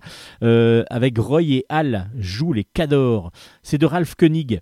Euh, au scénario et c'est donc comme je disais aux éditions Glénat au dessin scénario alors Ralph Koenig, vous le connaissez sans doute pour La capote qui tue par exemple, mais aussi pour toutes ces histoires euh, d'amour euh, entre euh, homosexuels hommes la plupart du temps, où on a où il montre tout dans un dessin très cartoon, très rigolo, un petit peu même voilà très très très très enjoué et en même temps bah, il y a toutes les scènes un petit peu trash, enfin pas trash, sexuelles en tout cas, d'amour entre les hommes. Et, du coup, c'est très drôle la plupart du temps. Euh, on est vraiment dans cet univers de Ralph Koenig que l'on connaît bien. Et puis là, quand j'ai vu Roy et Al, je me suis dit, tiens, euh, ces deux chiens, il y a un gros chien euh, marron et puis un petit chien blanc qui a l'air d'être un petit peu tombé de nulle part. Et justement, c'est un peu ça. Et puis je me dis, bon, bah tiens, il s'est peut-être adouci, euh, donc euh, Ralph Koenig, peut-être que c'est quelque chose de plus, euh, plus mignon. et en fin de compte, ça va être assez trash assez vite aussi, hein, donc, parce que Al, qui est un, un petit chien, un petit petit chien blanc, un petit peu comme un, comme un caniche, un petit peu, vient, vient d'arriver dans le nouveau monde, dans un nouveau monde en tout cas, où son nouveau maître est gay et donc vit en couple avec un homme et il a surtout cet, cet homme, le, le, copain de son, de son maître, a un chien qui lui s'appelle euh, Roy, qui est un gros abruti, complètement abruti justement. Alors on va suivre la relation entre les deux hommes, donc du coup il y a reste ce côté un peu très sexualisé des histoires de Ralph Koenig. Et puis, bah, il y a le côté euh, très trash de Roy par rapport à Hal, euh, qui va, euh, qui, dès qu'il voit un oiseau mort, à moitié la carcasse en décomposition, va vouloir le manger. Alors, bien sûr, Hal, il est complètement choqué, le petit chien, le petit chien blanc de bonne famille. Et puis Roy, lui, va être complètement malade, il va vomir, va faire, voilà. Donc du coup, on a ce côté trash que l'on retrouve. On pensait que ça allait être mignon, bah c'est le côté pas mignon de Ralph Koenig que l'on aime, que l'on apprécie. Alors peut-être qu'à un moment donné, si vous lisez que ça, ça devient très redondant parce que c'est un peu euh, pareil, mais c'est très drôle quand même. c'est des gags assez, enfin c'est des gags, c'est quelques pages quand même à chaque fois, euh, c'est des petites histoires d'une dizaine de pages à chaque fois, mais les situations sont toujours assez drôles et c'est plutôt très efficace. Après, il faut apprécier cet humour, connaître déjà l'auteur, je pense, pour pouvoir apprécier le vraiment l'album. Roy et Al euh, jouent les Cadors, c'est donc aux éditions Glénat, c'est de Ralph Koenig. Si vous connaissez Ralph Koenig, évidemment, vous êtes déjà certain de euh, savoir de quoi ça parle.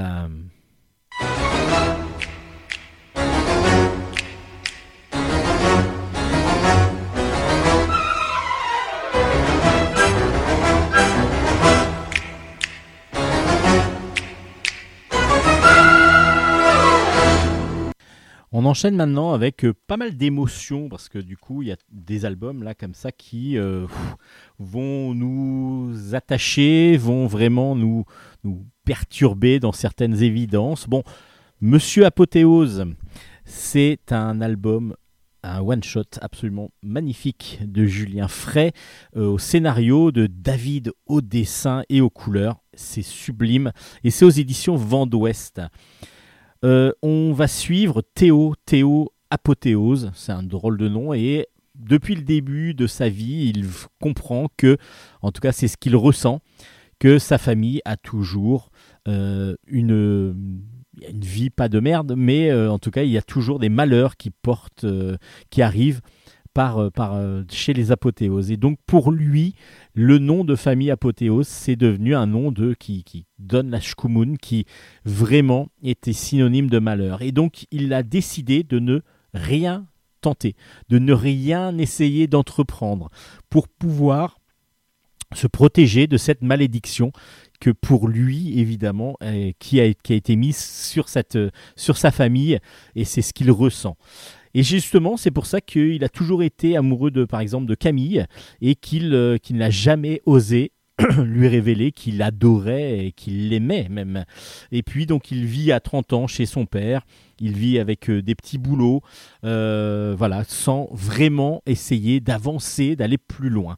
Un jour, il va rencontrer Antoine Pépin, qui lui est un écrivain. Alors un écrivain qui est en plus en panne d'aspiration.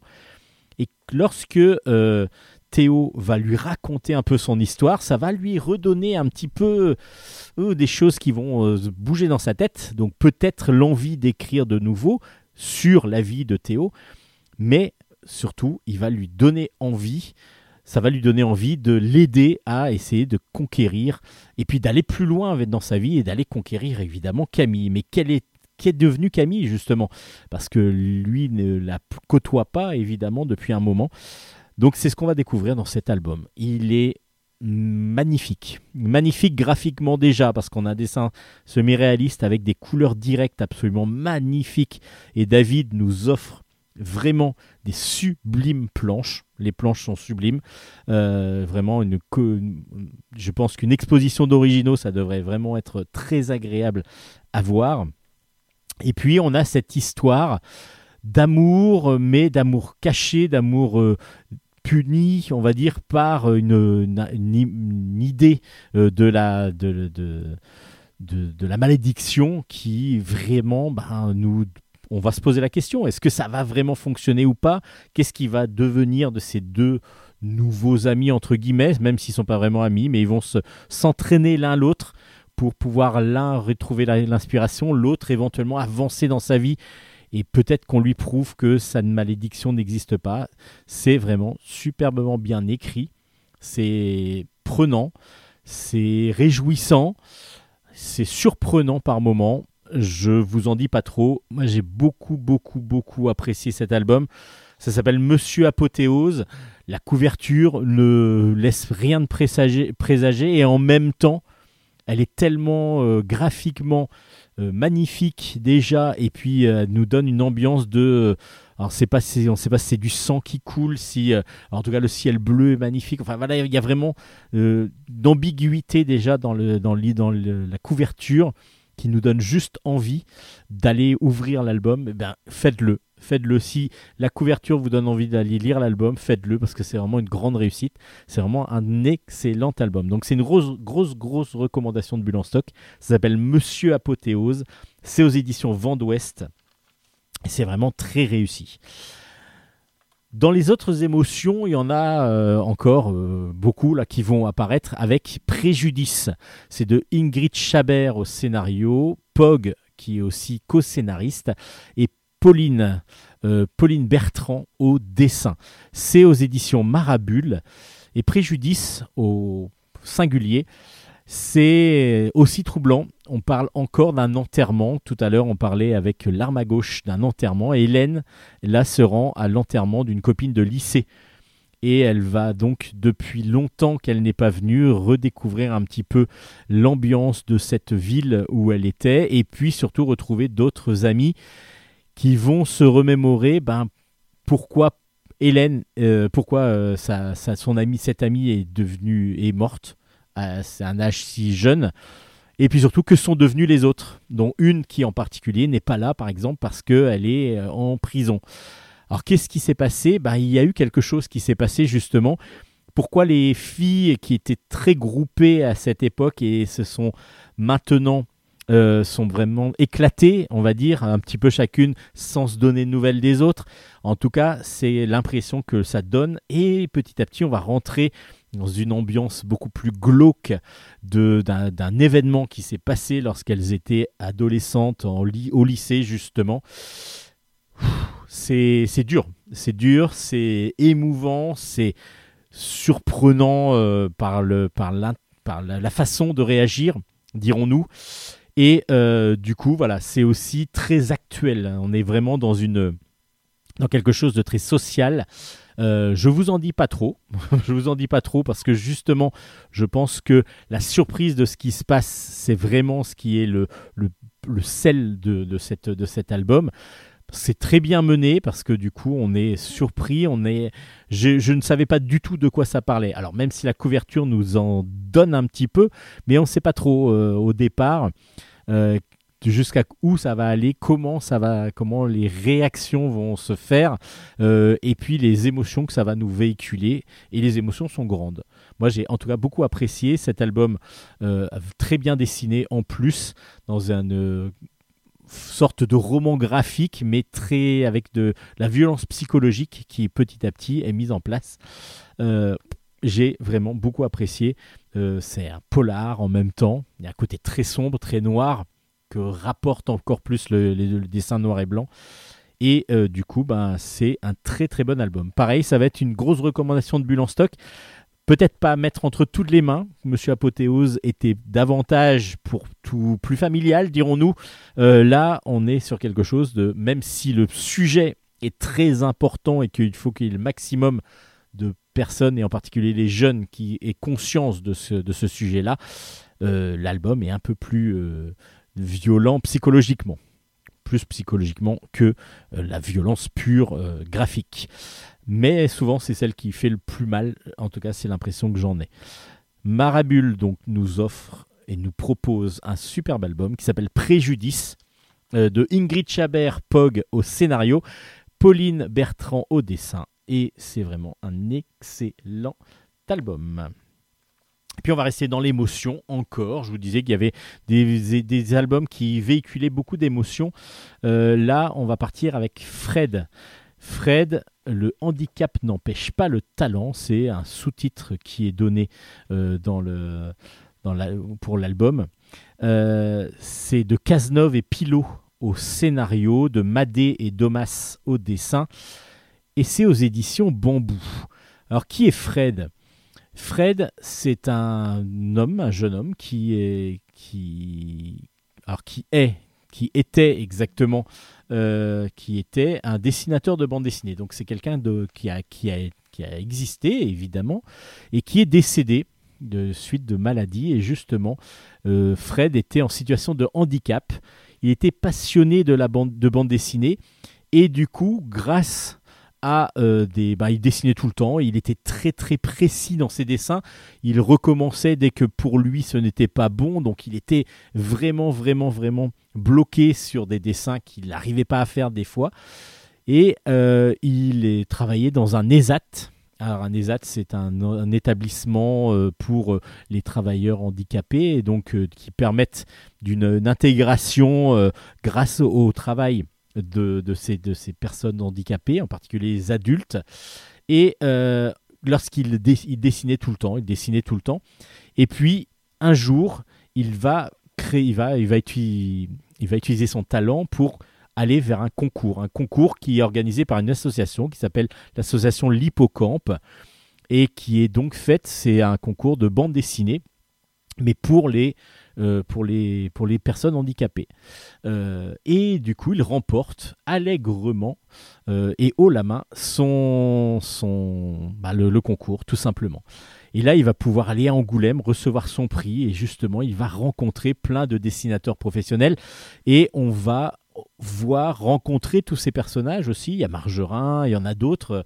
Euh, et, du coup, il va, Fred va petit à petit, ben, comme il est assez simple et vraiment très très franc et très rapidement il arrive à, discuter avec eux, il va euh, petit à petit se prendre d'amitié, enfin en tout cas tout le monde va se prendre d'amitié envers lui, lui va renouveler l'expérience parce qu'il va petit à petit euh, voir, euh, retenter son, son, son, le concours. Il va le regagner de nouveau. À un moment donné, même, on va dire qu'il n'aura plus le droit de participer.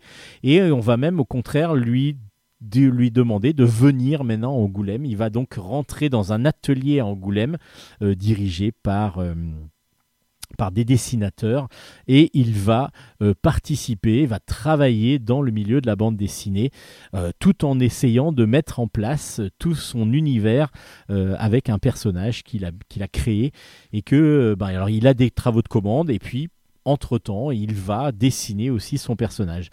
Malheureusement, il n'aura pas pu aller jusqu'au bout de son, de son rêve, en tout cas de créer son album autour de ce personnage-là, mais c'est un gros, gros hommage qui a été euh, fait dans cet album. Un album qui s'appelle Fred, le handicap n'empêche pas le talent. C'est bienveillant, c'est tendre, c'est euh, voilà, on sent de l'humanité. Et qu'est-ce que c'est beau qu'est-ce que c'est beau parce que du coup, on en a besoin, on a besoin de d'aide, on a besoin d'entraide, on a besoin de voilà de bienveillance. Il faut arrêter de, se faire la guerre. Là, en ce moment, on est vraiment en plein dedans. Euh, c'est un très très bel album dessiné euh, vraiment de façon comics, euh, comics, qu'est-ce que je dis, de façon cartoon un petit peu de, par, par Domas, c'est très très bien dessiné en plus. Et ce personnage de Fred, qui n'est pas un personnage qui était qui était vraiment Fred, quoi. On se donne juste euh, l'idée grâce à cet album qu'on avait envie de le rencontrer tout simplement. Il avait l'air d'une gentillesse, d'une simplicité et puis surtout d'une humilité terrible, comme le sont beaucoup de dessinateurs de bande dessinée, d'auteurs de bande dessinée, parce que je dis euh, dessinateurs, c'est pas que les dessinateurs, mais d'auteurs, d'autrices de bande dessinée qui pour moi est un milieu très avec beaucoup d'humilité et c'est ce qui fait aussi du bien, je trouve, dans cet univers du 9e art. Et Fred en était une des icônes apparemment parce que beaucoup de monde l'appréciait, beaucoup de monde le connaissait euh, dans le milieu professionnel, mais aussi dans d'autres euh, dans d'autres euh, dans d'autres milieux évidemment de tout ce qui était handicap et intégration euh, dans, des, adultes handicapés dans le, dans le monde. Euh, ben voilà, c'est Fred, Fred, Fred, c'est vraiment un album qu'il faut découvrir si vous voulez euh, être ému, si vous voulez être avoir plein de tendresse en vous et puis que vous ça vous donnera plus envie d'aller aider les autres que d'aller leur faire la guerre, ça c'est sûr. C'est un très bel album. Je ne connaissais pas le Fred et du coup c'est voilà quelqu'un que j'aurais bien voulu apprécier et découvrir. C'est Fred, le handicap n'empêche pas le talent. C'est aux éditions Bambou Édition à découvrir parce que ben, du coup on est tous humains et on a tous un cœur qui bat en nous et un cœur qui doit être bienveillant vers les autres.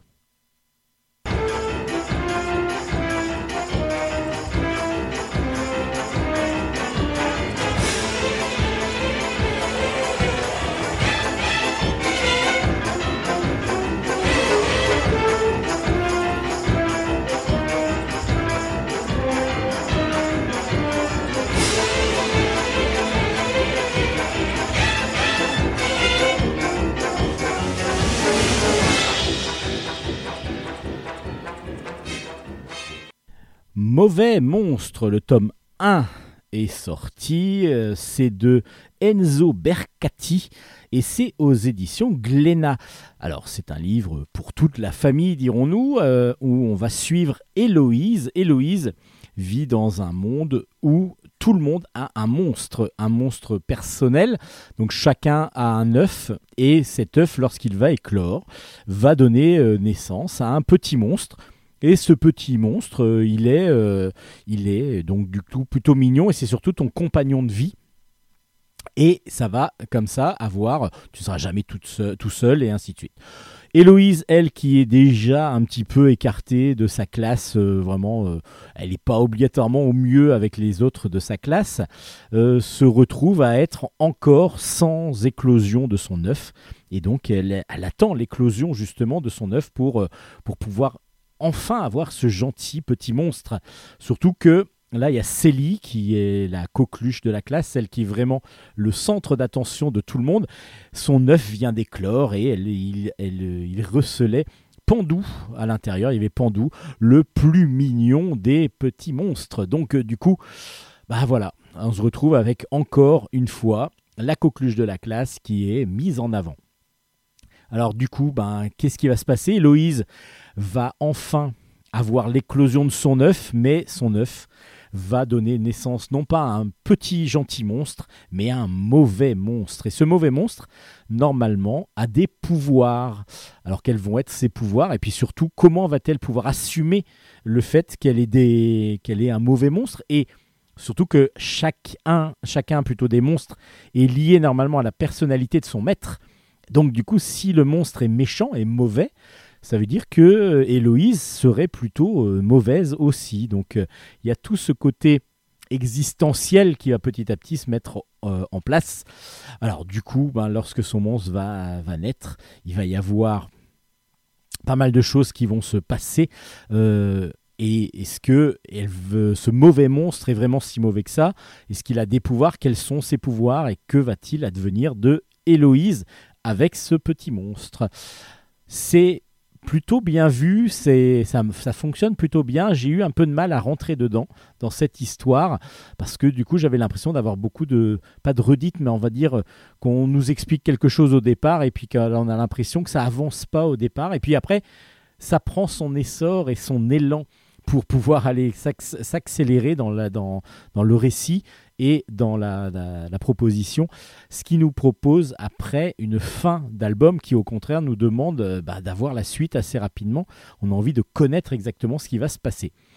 Donc du coup, il y a du pour et du contre. On est sur, euh, sur un premier tome qui est, euh, qui est vraiment plutôt bien fait, plutôt bien écrit. Maintenant, comme je vous dis, il y a un petit peu de lenteur pour moi au départ dans la narration, ce qui ne veut pas dire que l'album en lui-même est mauvais, loin de là. On est sur un dessin euh, semi-réaliste, enfin plutôt tirant vers le cartoon quand même, euh, donc un petit peu à la Spirou euh, par exemple, et qui est vraiment de très très bonne facture avec des très bonnes, plein de petits monstres différents justement qui sont, qui sont très très intéressants et qui représente la personnalité de chacun. Donc Mauvais Monstre, un premier tome à découvrir. On verra par la suite si euh, la série tient toutes ses promesses. Comme cette série qui finit, Lulu et Nelson, le tome 3 s'appelle La Lionne Blanche. C'est de Girard et Aumont au scénario et c'est de Néret, euh, Aurélie Néret au dessin. C'est aux éditions de Soleil dans la collection Métamorphose. C'est vraiment une très très grande saga africaine que nous a offert, que nous offrent ces trois auteurs. Je vous avais déjà recommandé le tome 1 et 2. Le tome 1, même, il y avait eu une interview de, d'Aurélie Néret euh, que vous pouvez retrouver encore euh, sur les ondes de radiograndparis.fr. Euh, donc dans les podcasts assez anciens, maintenant ça fait trois ans, deux ans et demi peut-être, que, que j'avais pu faire une interview d'Aurélie Néret. Et du coup, elle nous expliquait la naissance de Lulu et Nelson, justement. Lulu est une fillette italienne qui est arrivée en Afrique avec son papa parce que le cirque dans lequel il travaillait a brûlé, euh, les animaux ont péri malheureusement et du coup ils sont à la recherche, vu que son papa est dompteur, de nouveaux animaux pour pouvoir travailler en Afrique, euh, travailler dans un cirque plutôt. Euh, donc du coup, ils sont arrivés euh, donc en Afrique du Sud, mais en pleine apartheid. Et du coup, le père de, Lulu a décidé de, de, protéger un jeune garçon noir qui s'appelle Nelson, qui était violenté par la police, et du coup s'est retrouvé en prison. Euh, le père, pas, le, pas, Nelson. Et justement, bah, Lulu se retrouve toute seule euh, en Afrique du Sud. Nelson va va l'aider euh, et elle va se réfugier dans une ferme, une, femme, la ferme d'une femme militante qui s'appelle Marie et qui, euh, elle, est là pour protéger évidemment les, le maximum de populations noires qui sont soumises à l'apartheid, parce qu'on est dans cette grande période malheureuse de, de l'Afrique du Sud. Et euh, elle va euh, aussi protéger tout ce qui est nature, savane et animaux évidemment. Donc du coup, ben, Lulu va prendre conscience de tout ce qui, de tout l'univers géopolitique dans lequel trempe l'Afrique du Sud à cette époque-là, même si du haut de ses 10 ans, elle a un peu de mal à comprendre évidemment tout ce qui se passe. Et puis surtout, de la nécessité de garder les animaux dans leur milieu naturel, ce qui va peut-être euh, faire changer un petit peu son fusil d'épaule et surtout sa vision de ce que peut être le métier de son papa. C'est superbe, c'est déjà magnifiquement dessiné, magnifiquement mis en couleur, c'est sublime, vraiment les, l'album est les albums sont sublimes, parce que les trois du coup euh, sont abs- absolument magnifiques, et je trouve que c'est très intelligent dans le scénario d'adapter donc quelque chose autour des enfants, que les enfants prennent conscience, mais qu'ils soient aussi soumis et qui subissent bah, justement toute cette euh, l'apartheid par exemple dans cette euh, dans cette série. C'est euh, c'est bien fait parce que du coup ça ne prend pas les enfants pour des pour des imbéciles. On essaye de leur expliquer quelque chose à travers l'histoire de deux enfants qui pourraient être eux-mêmes. Donc du coup on est sur quelque chose qui va fonctionner pour toute la famille à partir du collège, on va dire, et c'est vraiment un excellent récit avec des sublimes dessins. Donc du coup, bah, c'est une grosse recommandation de Bulle en stock. Je vous avais prévu, vous avais prévenu que le premier et le deuxième tome étaient magnifiques. Bah, la fin continue, c'est aussi bien. Euh, voilà, c'est une excellente trilogie. Je pense que c'est dans dans les trilogies pour enfants les plus réussies. Lulu et Nelson, c'est vraiment magnifique. Le tome 3 est donc sorti aux éditions Soleil. Merci aux auteurs pour cette magnifique série. Chez Jungle, une très bonne série aussi. Et je vous ai toujours dit que j'étais surpris d'apprécier cette série. Ça s'appelle 20 allées de la danse. Le tome 7 c'est- s'appelle La tournée au Japon. Et euh, c'est toujours scénarisé par Elisabeth Barfetti et dessiné cette fois-ci par Danilo Loisda et Roberta Pierpaoli, alors qu'avant c'était dessiné par Laure Ngo. Alors le tome 7, et c'est toujours chez aux éditions Jungle, j'ai oublié de vous le dire aussi. Le tome 7 de 20 allées de la danse donc, nous raconte une épopée de, ces jeunes enfants qui sont, oui, c'est des jeunes enfants parce qu'ils ont 10-11 ans pour les plus jeunes. Et c'est c'est donc ceux qui sont à l'Opéra de Paris euh, pour euh, devenir danseurs professionnels de danse classique, évidemment. Euh, et ils vont avoir comme ça, bah, on va suivre le, quotidien de ces enfants qui sont enlevés par de leurs parents. Enfin, ils sont placés là par leurs parents pour qu'ils deviennent professionnels, mais qui ont quand même que 10-11 ans.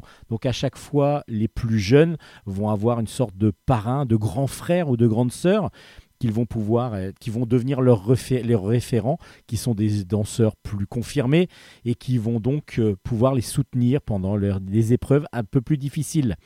Donc on est à à- dans les, ce sont les petits rats de l'école de danse de l'opéra de Paris. Et donc là, ils vont partir en tournée au Japon. Euh, ils doivent faire plusieurs spectacles dans une grande ville. Alors il y a Maïna qu'on l'on suit depuis le début. Elle pense qu'à une chose, c'est une chose, pardon. Elle va enfin pouvoir rencontrer son correspondant, le correspondant japonais qu'elle est en train, avec qui elle est en train de, de correspondre donc euh, régulièrement par internet.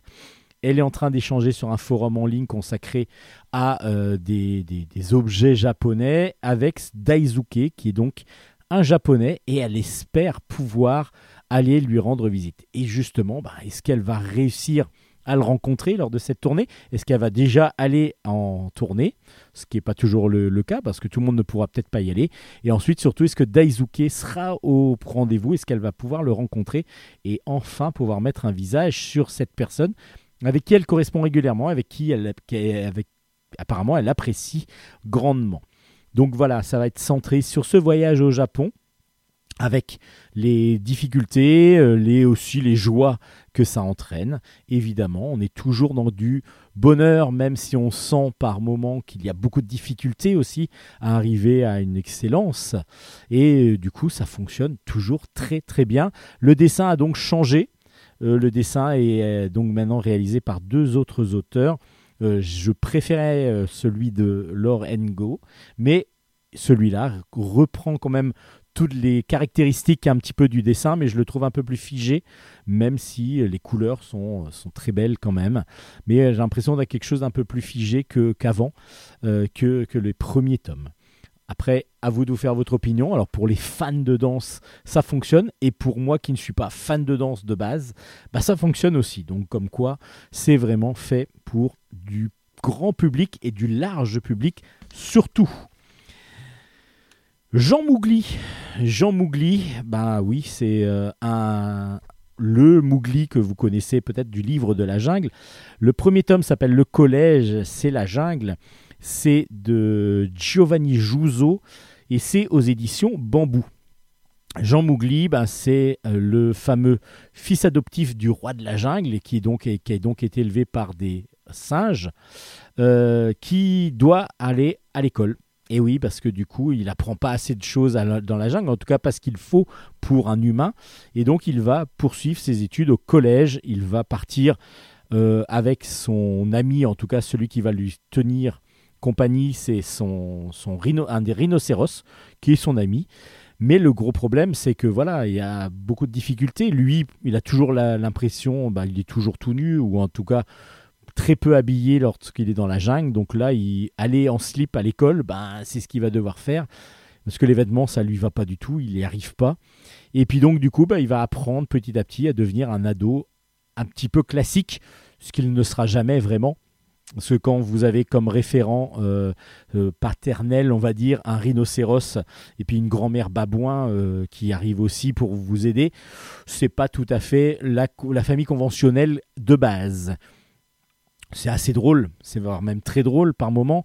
Le petit bémol que je mettrais, c'est qu'il y a certains gags qui ne font pas du tout, du tout, du tout référence à la situation de Jean Mougli. C'est-à-dire que ça pourrait être des adolescents dans un collège avec des gags autour de ces adolescents-là. Mais le, le fait que ce soit un enfant de la jungle qui essaye de s'adapter ou que les autres s'adaptent aussi à lui dans, la, dans le collège, ce n'est pas toujours tout, dans tous les gags. Donc ça peut, je voyais pas, je vois pas l'intérêt de mettre des gags autour, même s'ils sont bons, hein, mais autour du collège, comme si c'était deux enfants du collège normaux, euh, enfin, on va dire normaux, deux enfants du collège classique euh, dans, dans une situation et d'en faire un gag, alors que Jean Mougli, il y a tellement de choses à faire derrière.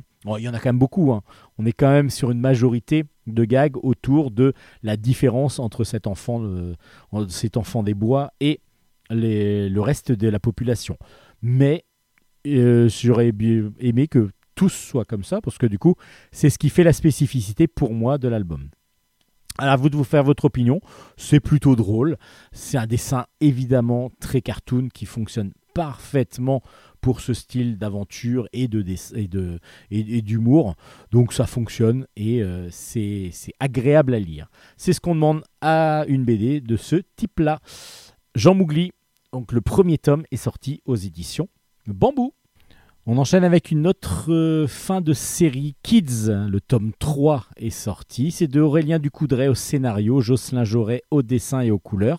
Et c'est chez Glénat et c'est excellent. Oui, c'est excellent parce que du coup, euh, bah, c'est vraiment une très très bonne série où on avait une bande d'adolescents, euh, enfin entre 10 et 15 ans, qui se retrouvaient en plein milieu d'une épidémie de zombies et qui devait survivre. Parce que du coup, ben, c'est pas si évident que ça. Alors, dans le premier tome, euh, ils étaient entre mecs et ils étaient prêts à se battre sur tous les fronts pour pouvoir se, sauver de cette invasion de zombies. Euh, à part qu'à un moment donné, il y a eu deux filles qui sont arrivées dans le, groupe. Et évidemment, ça a changé pas mal de choses. S'en suivait dans le deuxième tome bah, toujours leur, euh, leur poursuite autour de. Enfin, en tout cas, leur. Euh, pas leur chasse aux zombies, oui, il y en avait une, mais et aussi euh, essayer de se sauver des zombies, la plupart du temps, essayer de survivre. Et puis et, ensuite, ils se sont fait, pour certains, euh, enfermés, incarcérés dans un camp, euh, donc du coup, euh, de prisonniers. Et c'est là qu'on les retrouve, qu'on va suivre encore leurs aventures, même s'ils sont là enfermés, mais on va aussi suivre l'aventure de deux anciens, deux vieux, euh, une papy, euh, une mamie et un papy, qui sont eux fans de cinéma. Et qu'est-ce qu'ils font avec leur camping-car? Ils vont partout dans le, dans les, dans tous les, dans, le, dans, tous les, les villes, parce qu'on est dans les villes euh, de- des États-Unis, euh, pour essayer de récupérer ben, dans les maisons, dans les magasins que qu'ont laissé les zombies, où ils ont tué les gens et qu'ils ont, qu'ils ont à l'abandon, des DVD. Parce que ce sont des collectionneurs de, films et surtout ils veulent continuer à collectionner pour pouvoir sauvegarder le patrimoine culturel, en fin de compte, de tout ce qui a été fait. Donc ils ont une sorte de collection de DVD qu'ils essayent de trouver. Et un jour, ils vont trouver, ils vont tomber sur un, un film qui paraît être un film euh, réalisé par un extraordinaire réalisateur. Et en fin de compte, ils vont se rendre compte que c'est justement un juste Ben qui un des un des kids de la bande qui filmait un petit peu tout ce qui se passait qui a laissé en souvenir un peu le DVD de ce qu'ils de ce qu'ils avaient subi de ce qu'ils avaient vécu. Ils veulent absolument retrouver ce réalisateur de génie qui est le futur Spielberg. Et donc les voilà partis à leur recherche. Et eux qui sont dans un camp les kids ben voilà il va se passer pas mal de choses.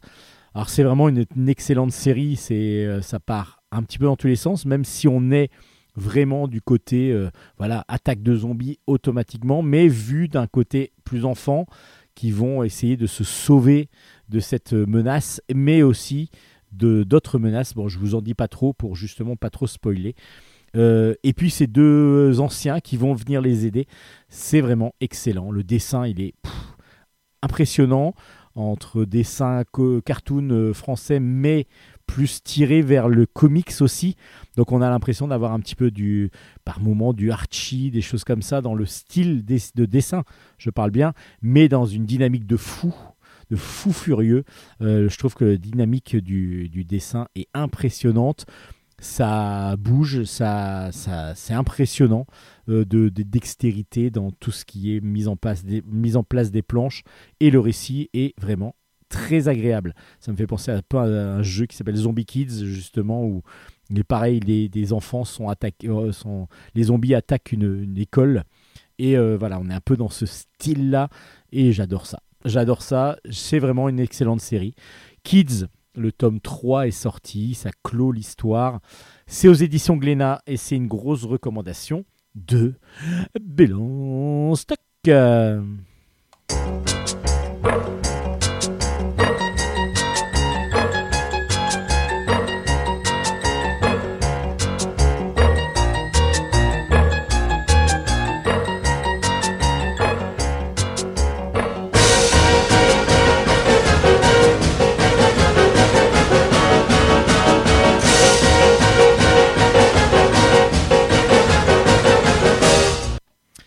Allez, on va finir ce bulle stock avec deux ou trois choses encore. Euh, Complot à Versailles, par exemple, le tome 6 est sorti. C'est de Sissimia au scénario et, de, euh, Carbone aussi au scénario. Et c'est des dessins de Roberta Pierpaoli et Mara Angelilli.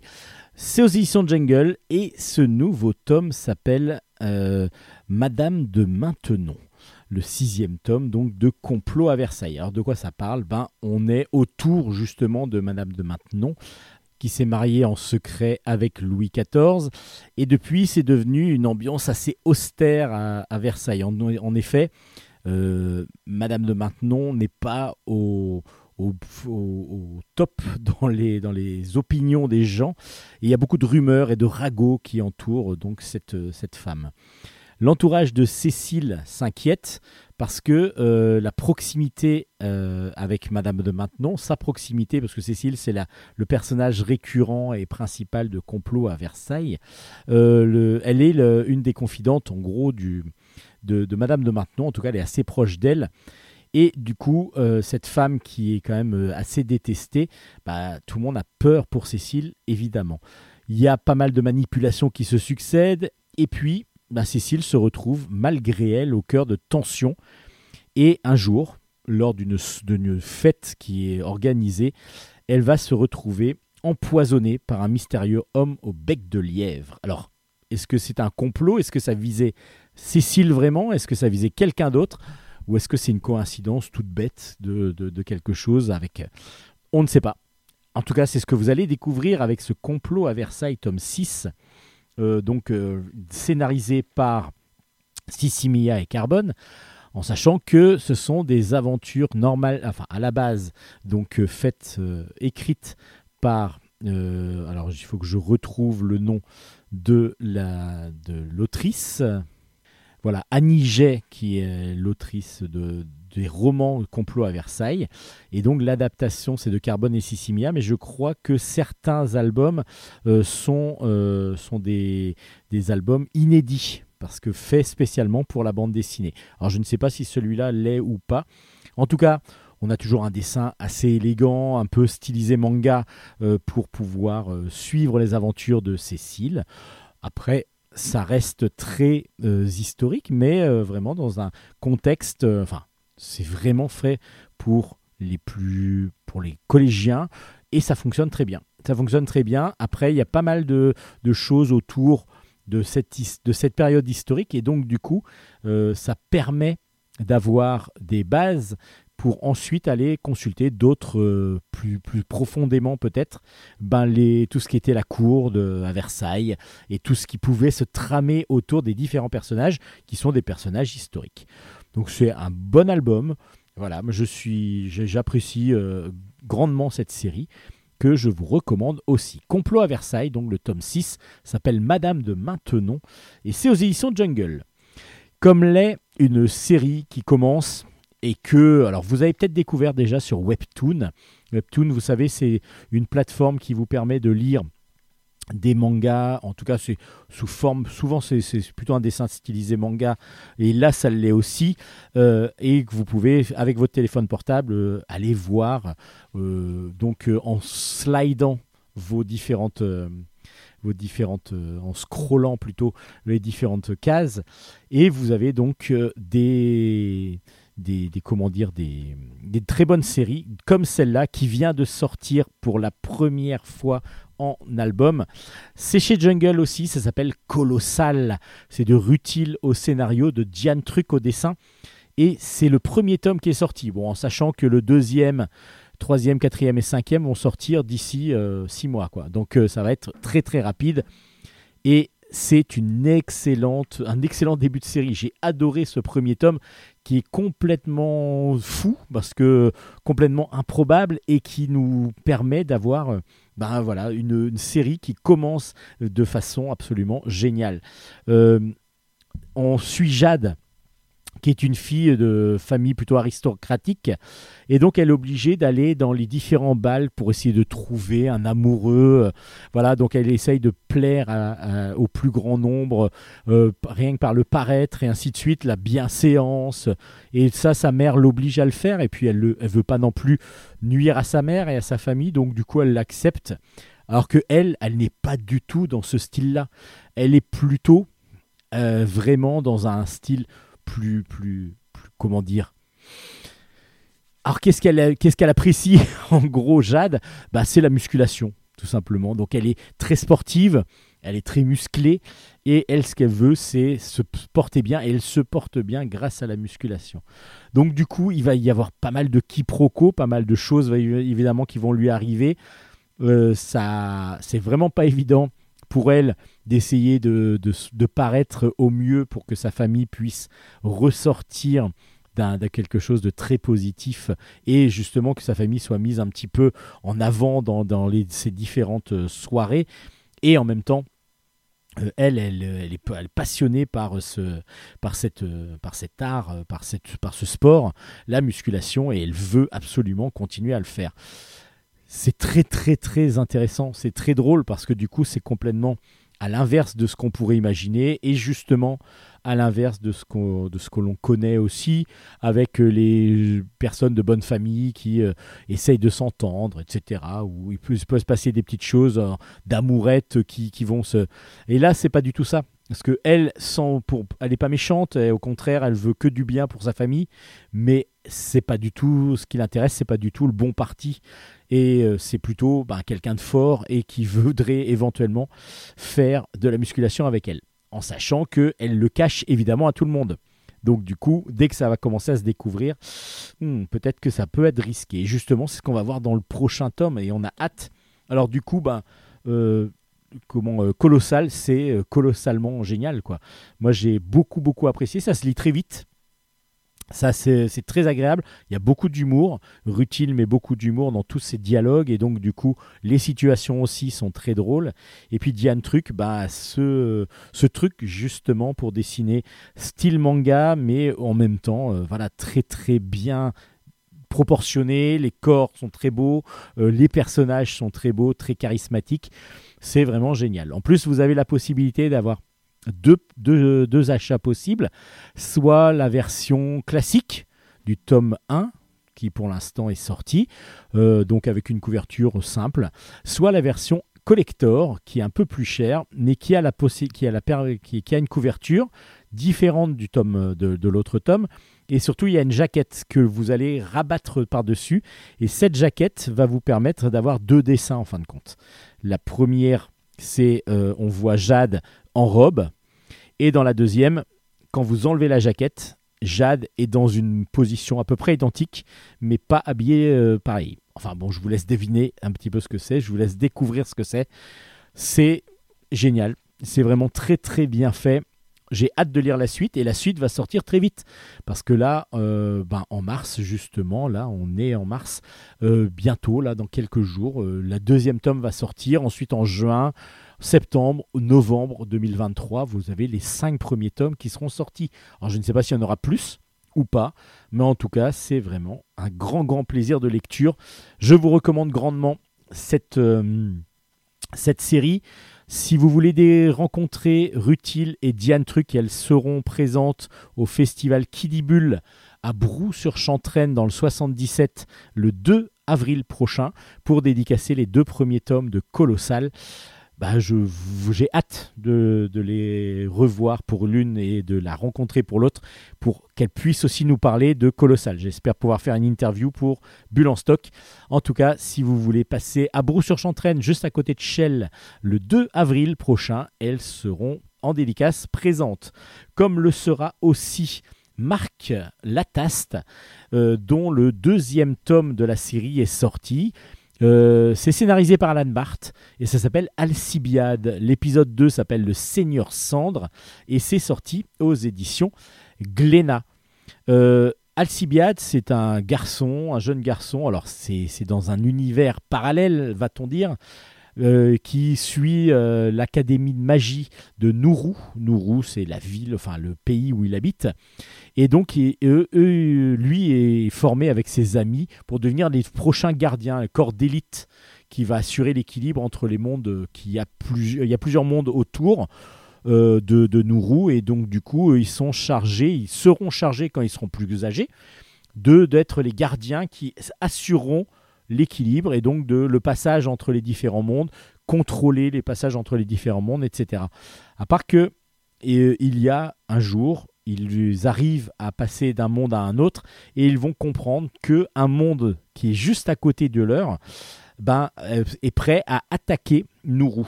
Et donc ils vont essayer de prévenir les gardiens qui sont déjà, eux ils sont qu'en formation, hein, donc euh, ils sont pas encore aptes à pouvoir faire de la magie euh, et, comme et, être devenir des gardiens donc ils vont essayer d'aller prévenir mais les gens vont pas obligatoirement les croire et puis ben ça va entraîner énormément d'aventures pour les 5, 5 je crois qu'ils sont 5, les, la bande d'amis, 6. Euh, 6 exactement, où chacun va avoir des pouvoirs différents, chacun va maîtriser son pouvoir différemment.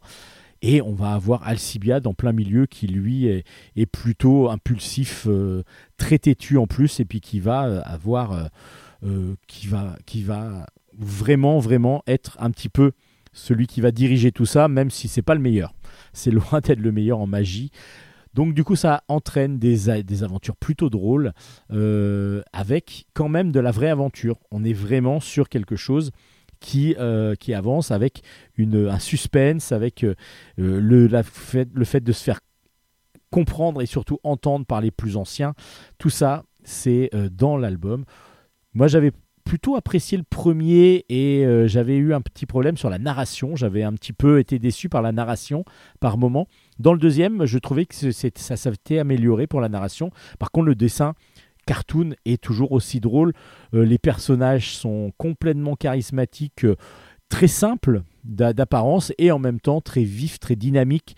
On a vraiment du, manga pur, quasiment euh, un, peu, euh, un peu à la Pokémon, un peu, euh, ça me fait penser un peu à Dofus aussi dans, dans le style de dessin. Et moi, je trouve ça excellent parce que du coup, c'est très vivant.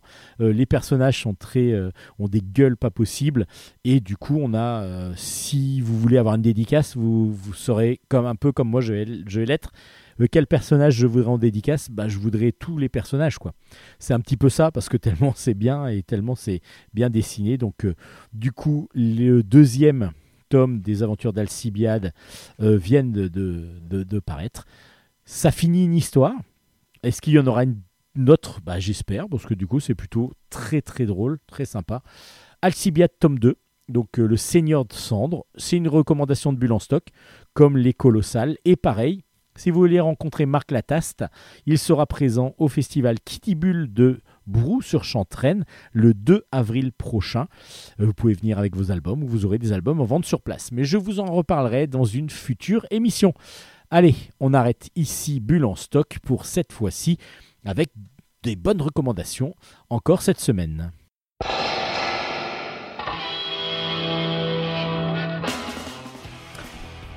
Et voilà, Bulle en stock, c'est fini pour aujourd'hui. Mais on se retrouvera très rapidement pour une nouvelle émission.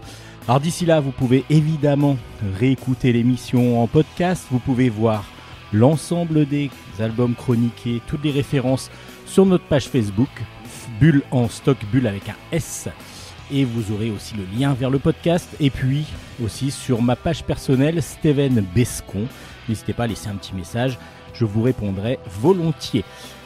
Vous pouvez évidemment aller aussi sur le site de Radio Grand Paris, radiograndparis.fr, euh, dirigé par euh, de main de maître, de doigt de maître, par Nicolas Godin, que je salue euh, expressément.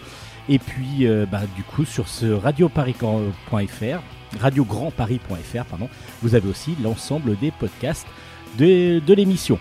Vous pouvez nous télécharger aussi, ne vous inquiétez pas, ça nous fait pas mal sur Spotify et autres plateformes de streaming. Et vous pouvez aussi partager l'émission. Prévenez-nous juste pour nous dire que vous allez diffuser l'émission dans une radio, dans une structure autre que celle que de Radio Grand Paris. Et normalement, l'émission passera sans problème. Donc prévenez-nous, c'est tout ce qu'on vous demande. À très bientôt. Moi, je vais relire, enfin, je vais aller lire quelques nouveautés. Il y a pas mal de choses qui sont encore sorties. J'avais pris un peu de retard à cause de, longues maladies. Maintenant, ça va mieux, donc j'espère retrouver rapidement le rythme régulier de Bulle en stock. Allez, on se retrouve très bientôt. À ciao ciao, bonne lecture à toutes et à tous.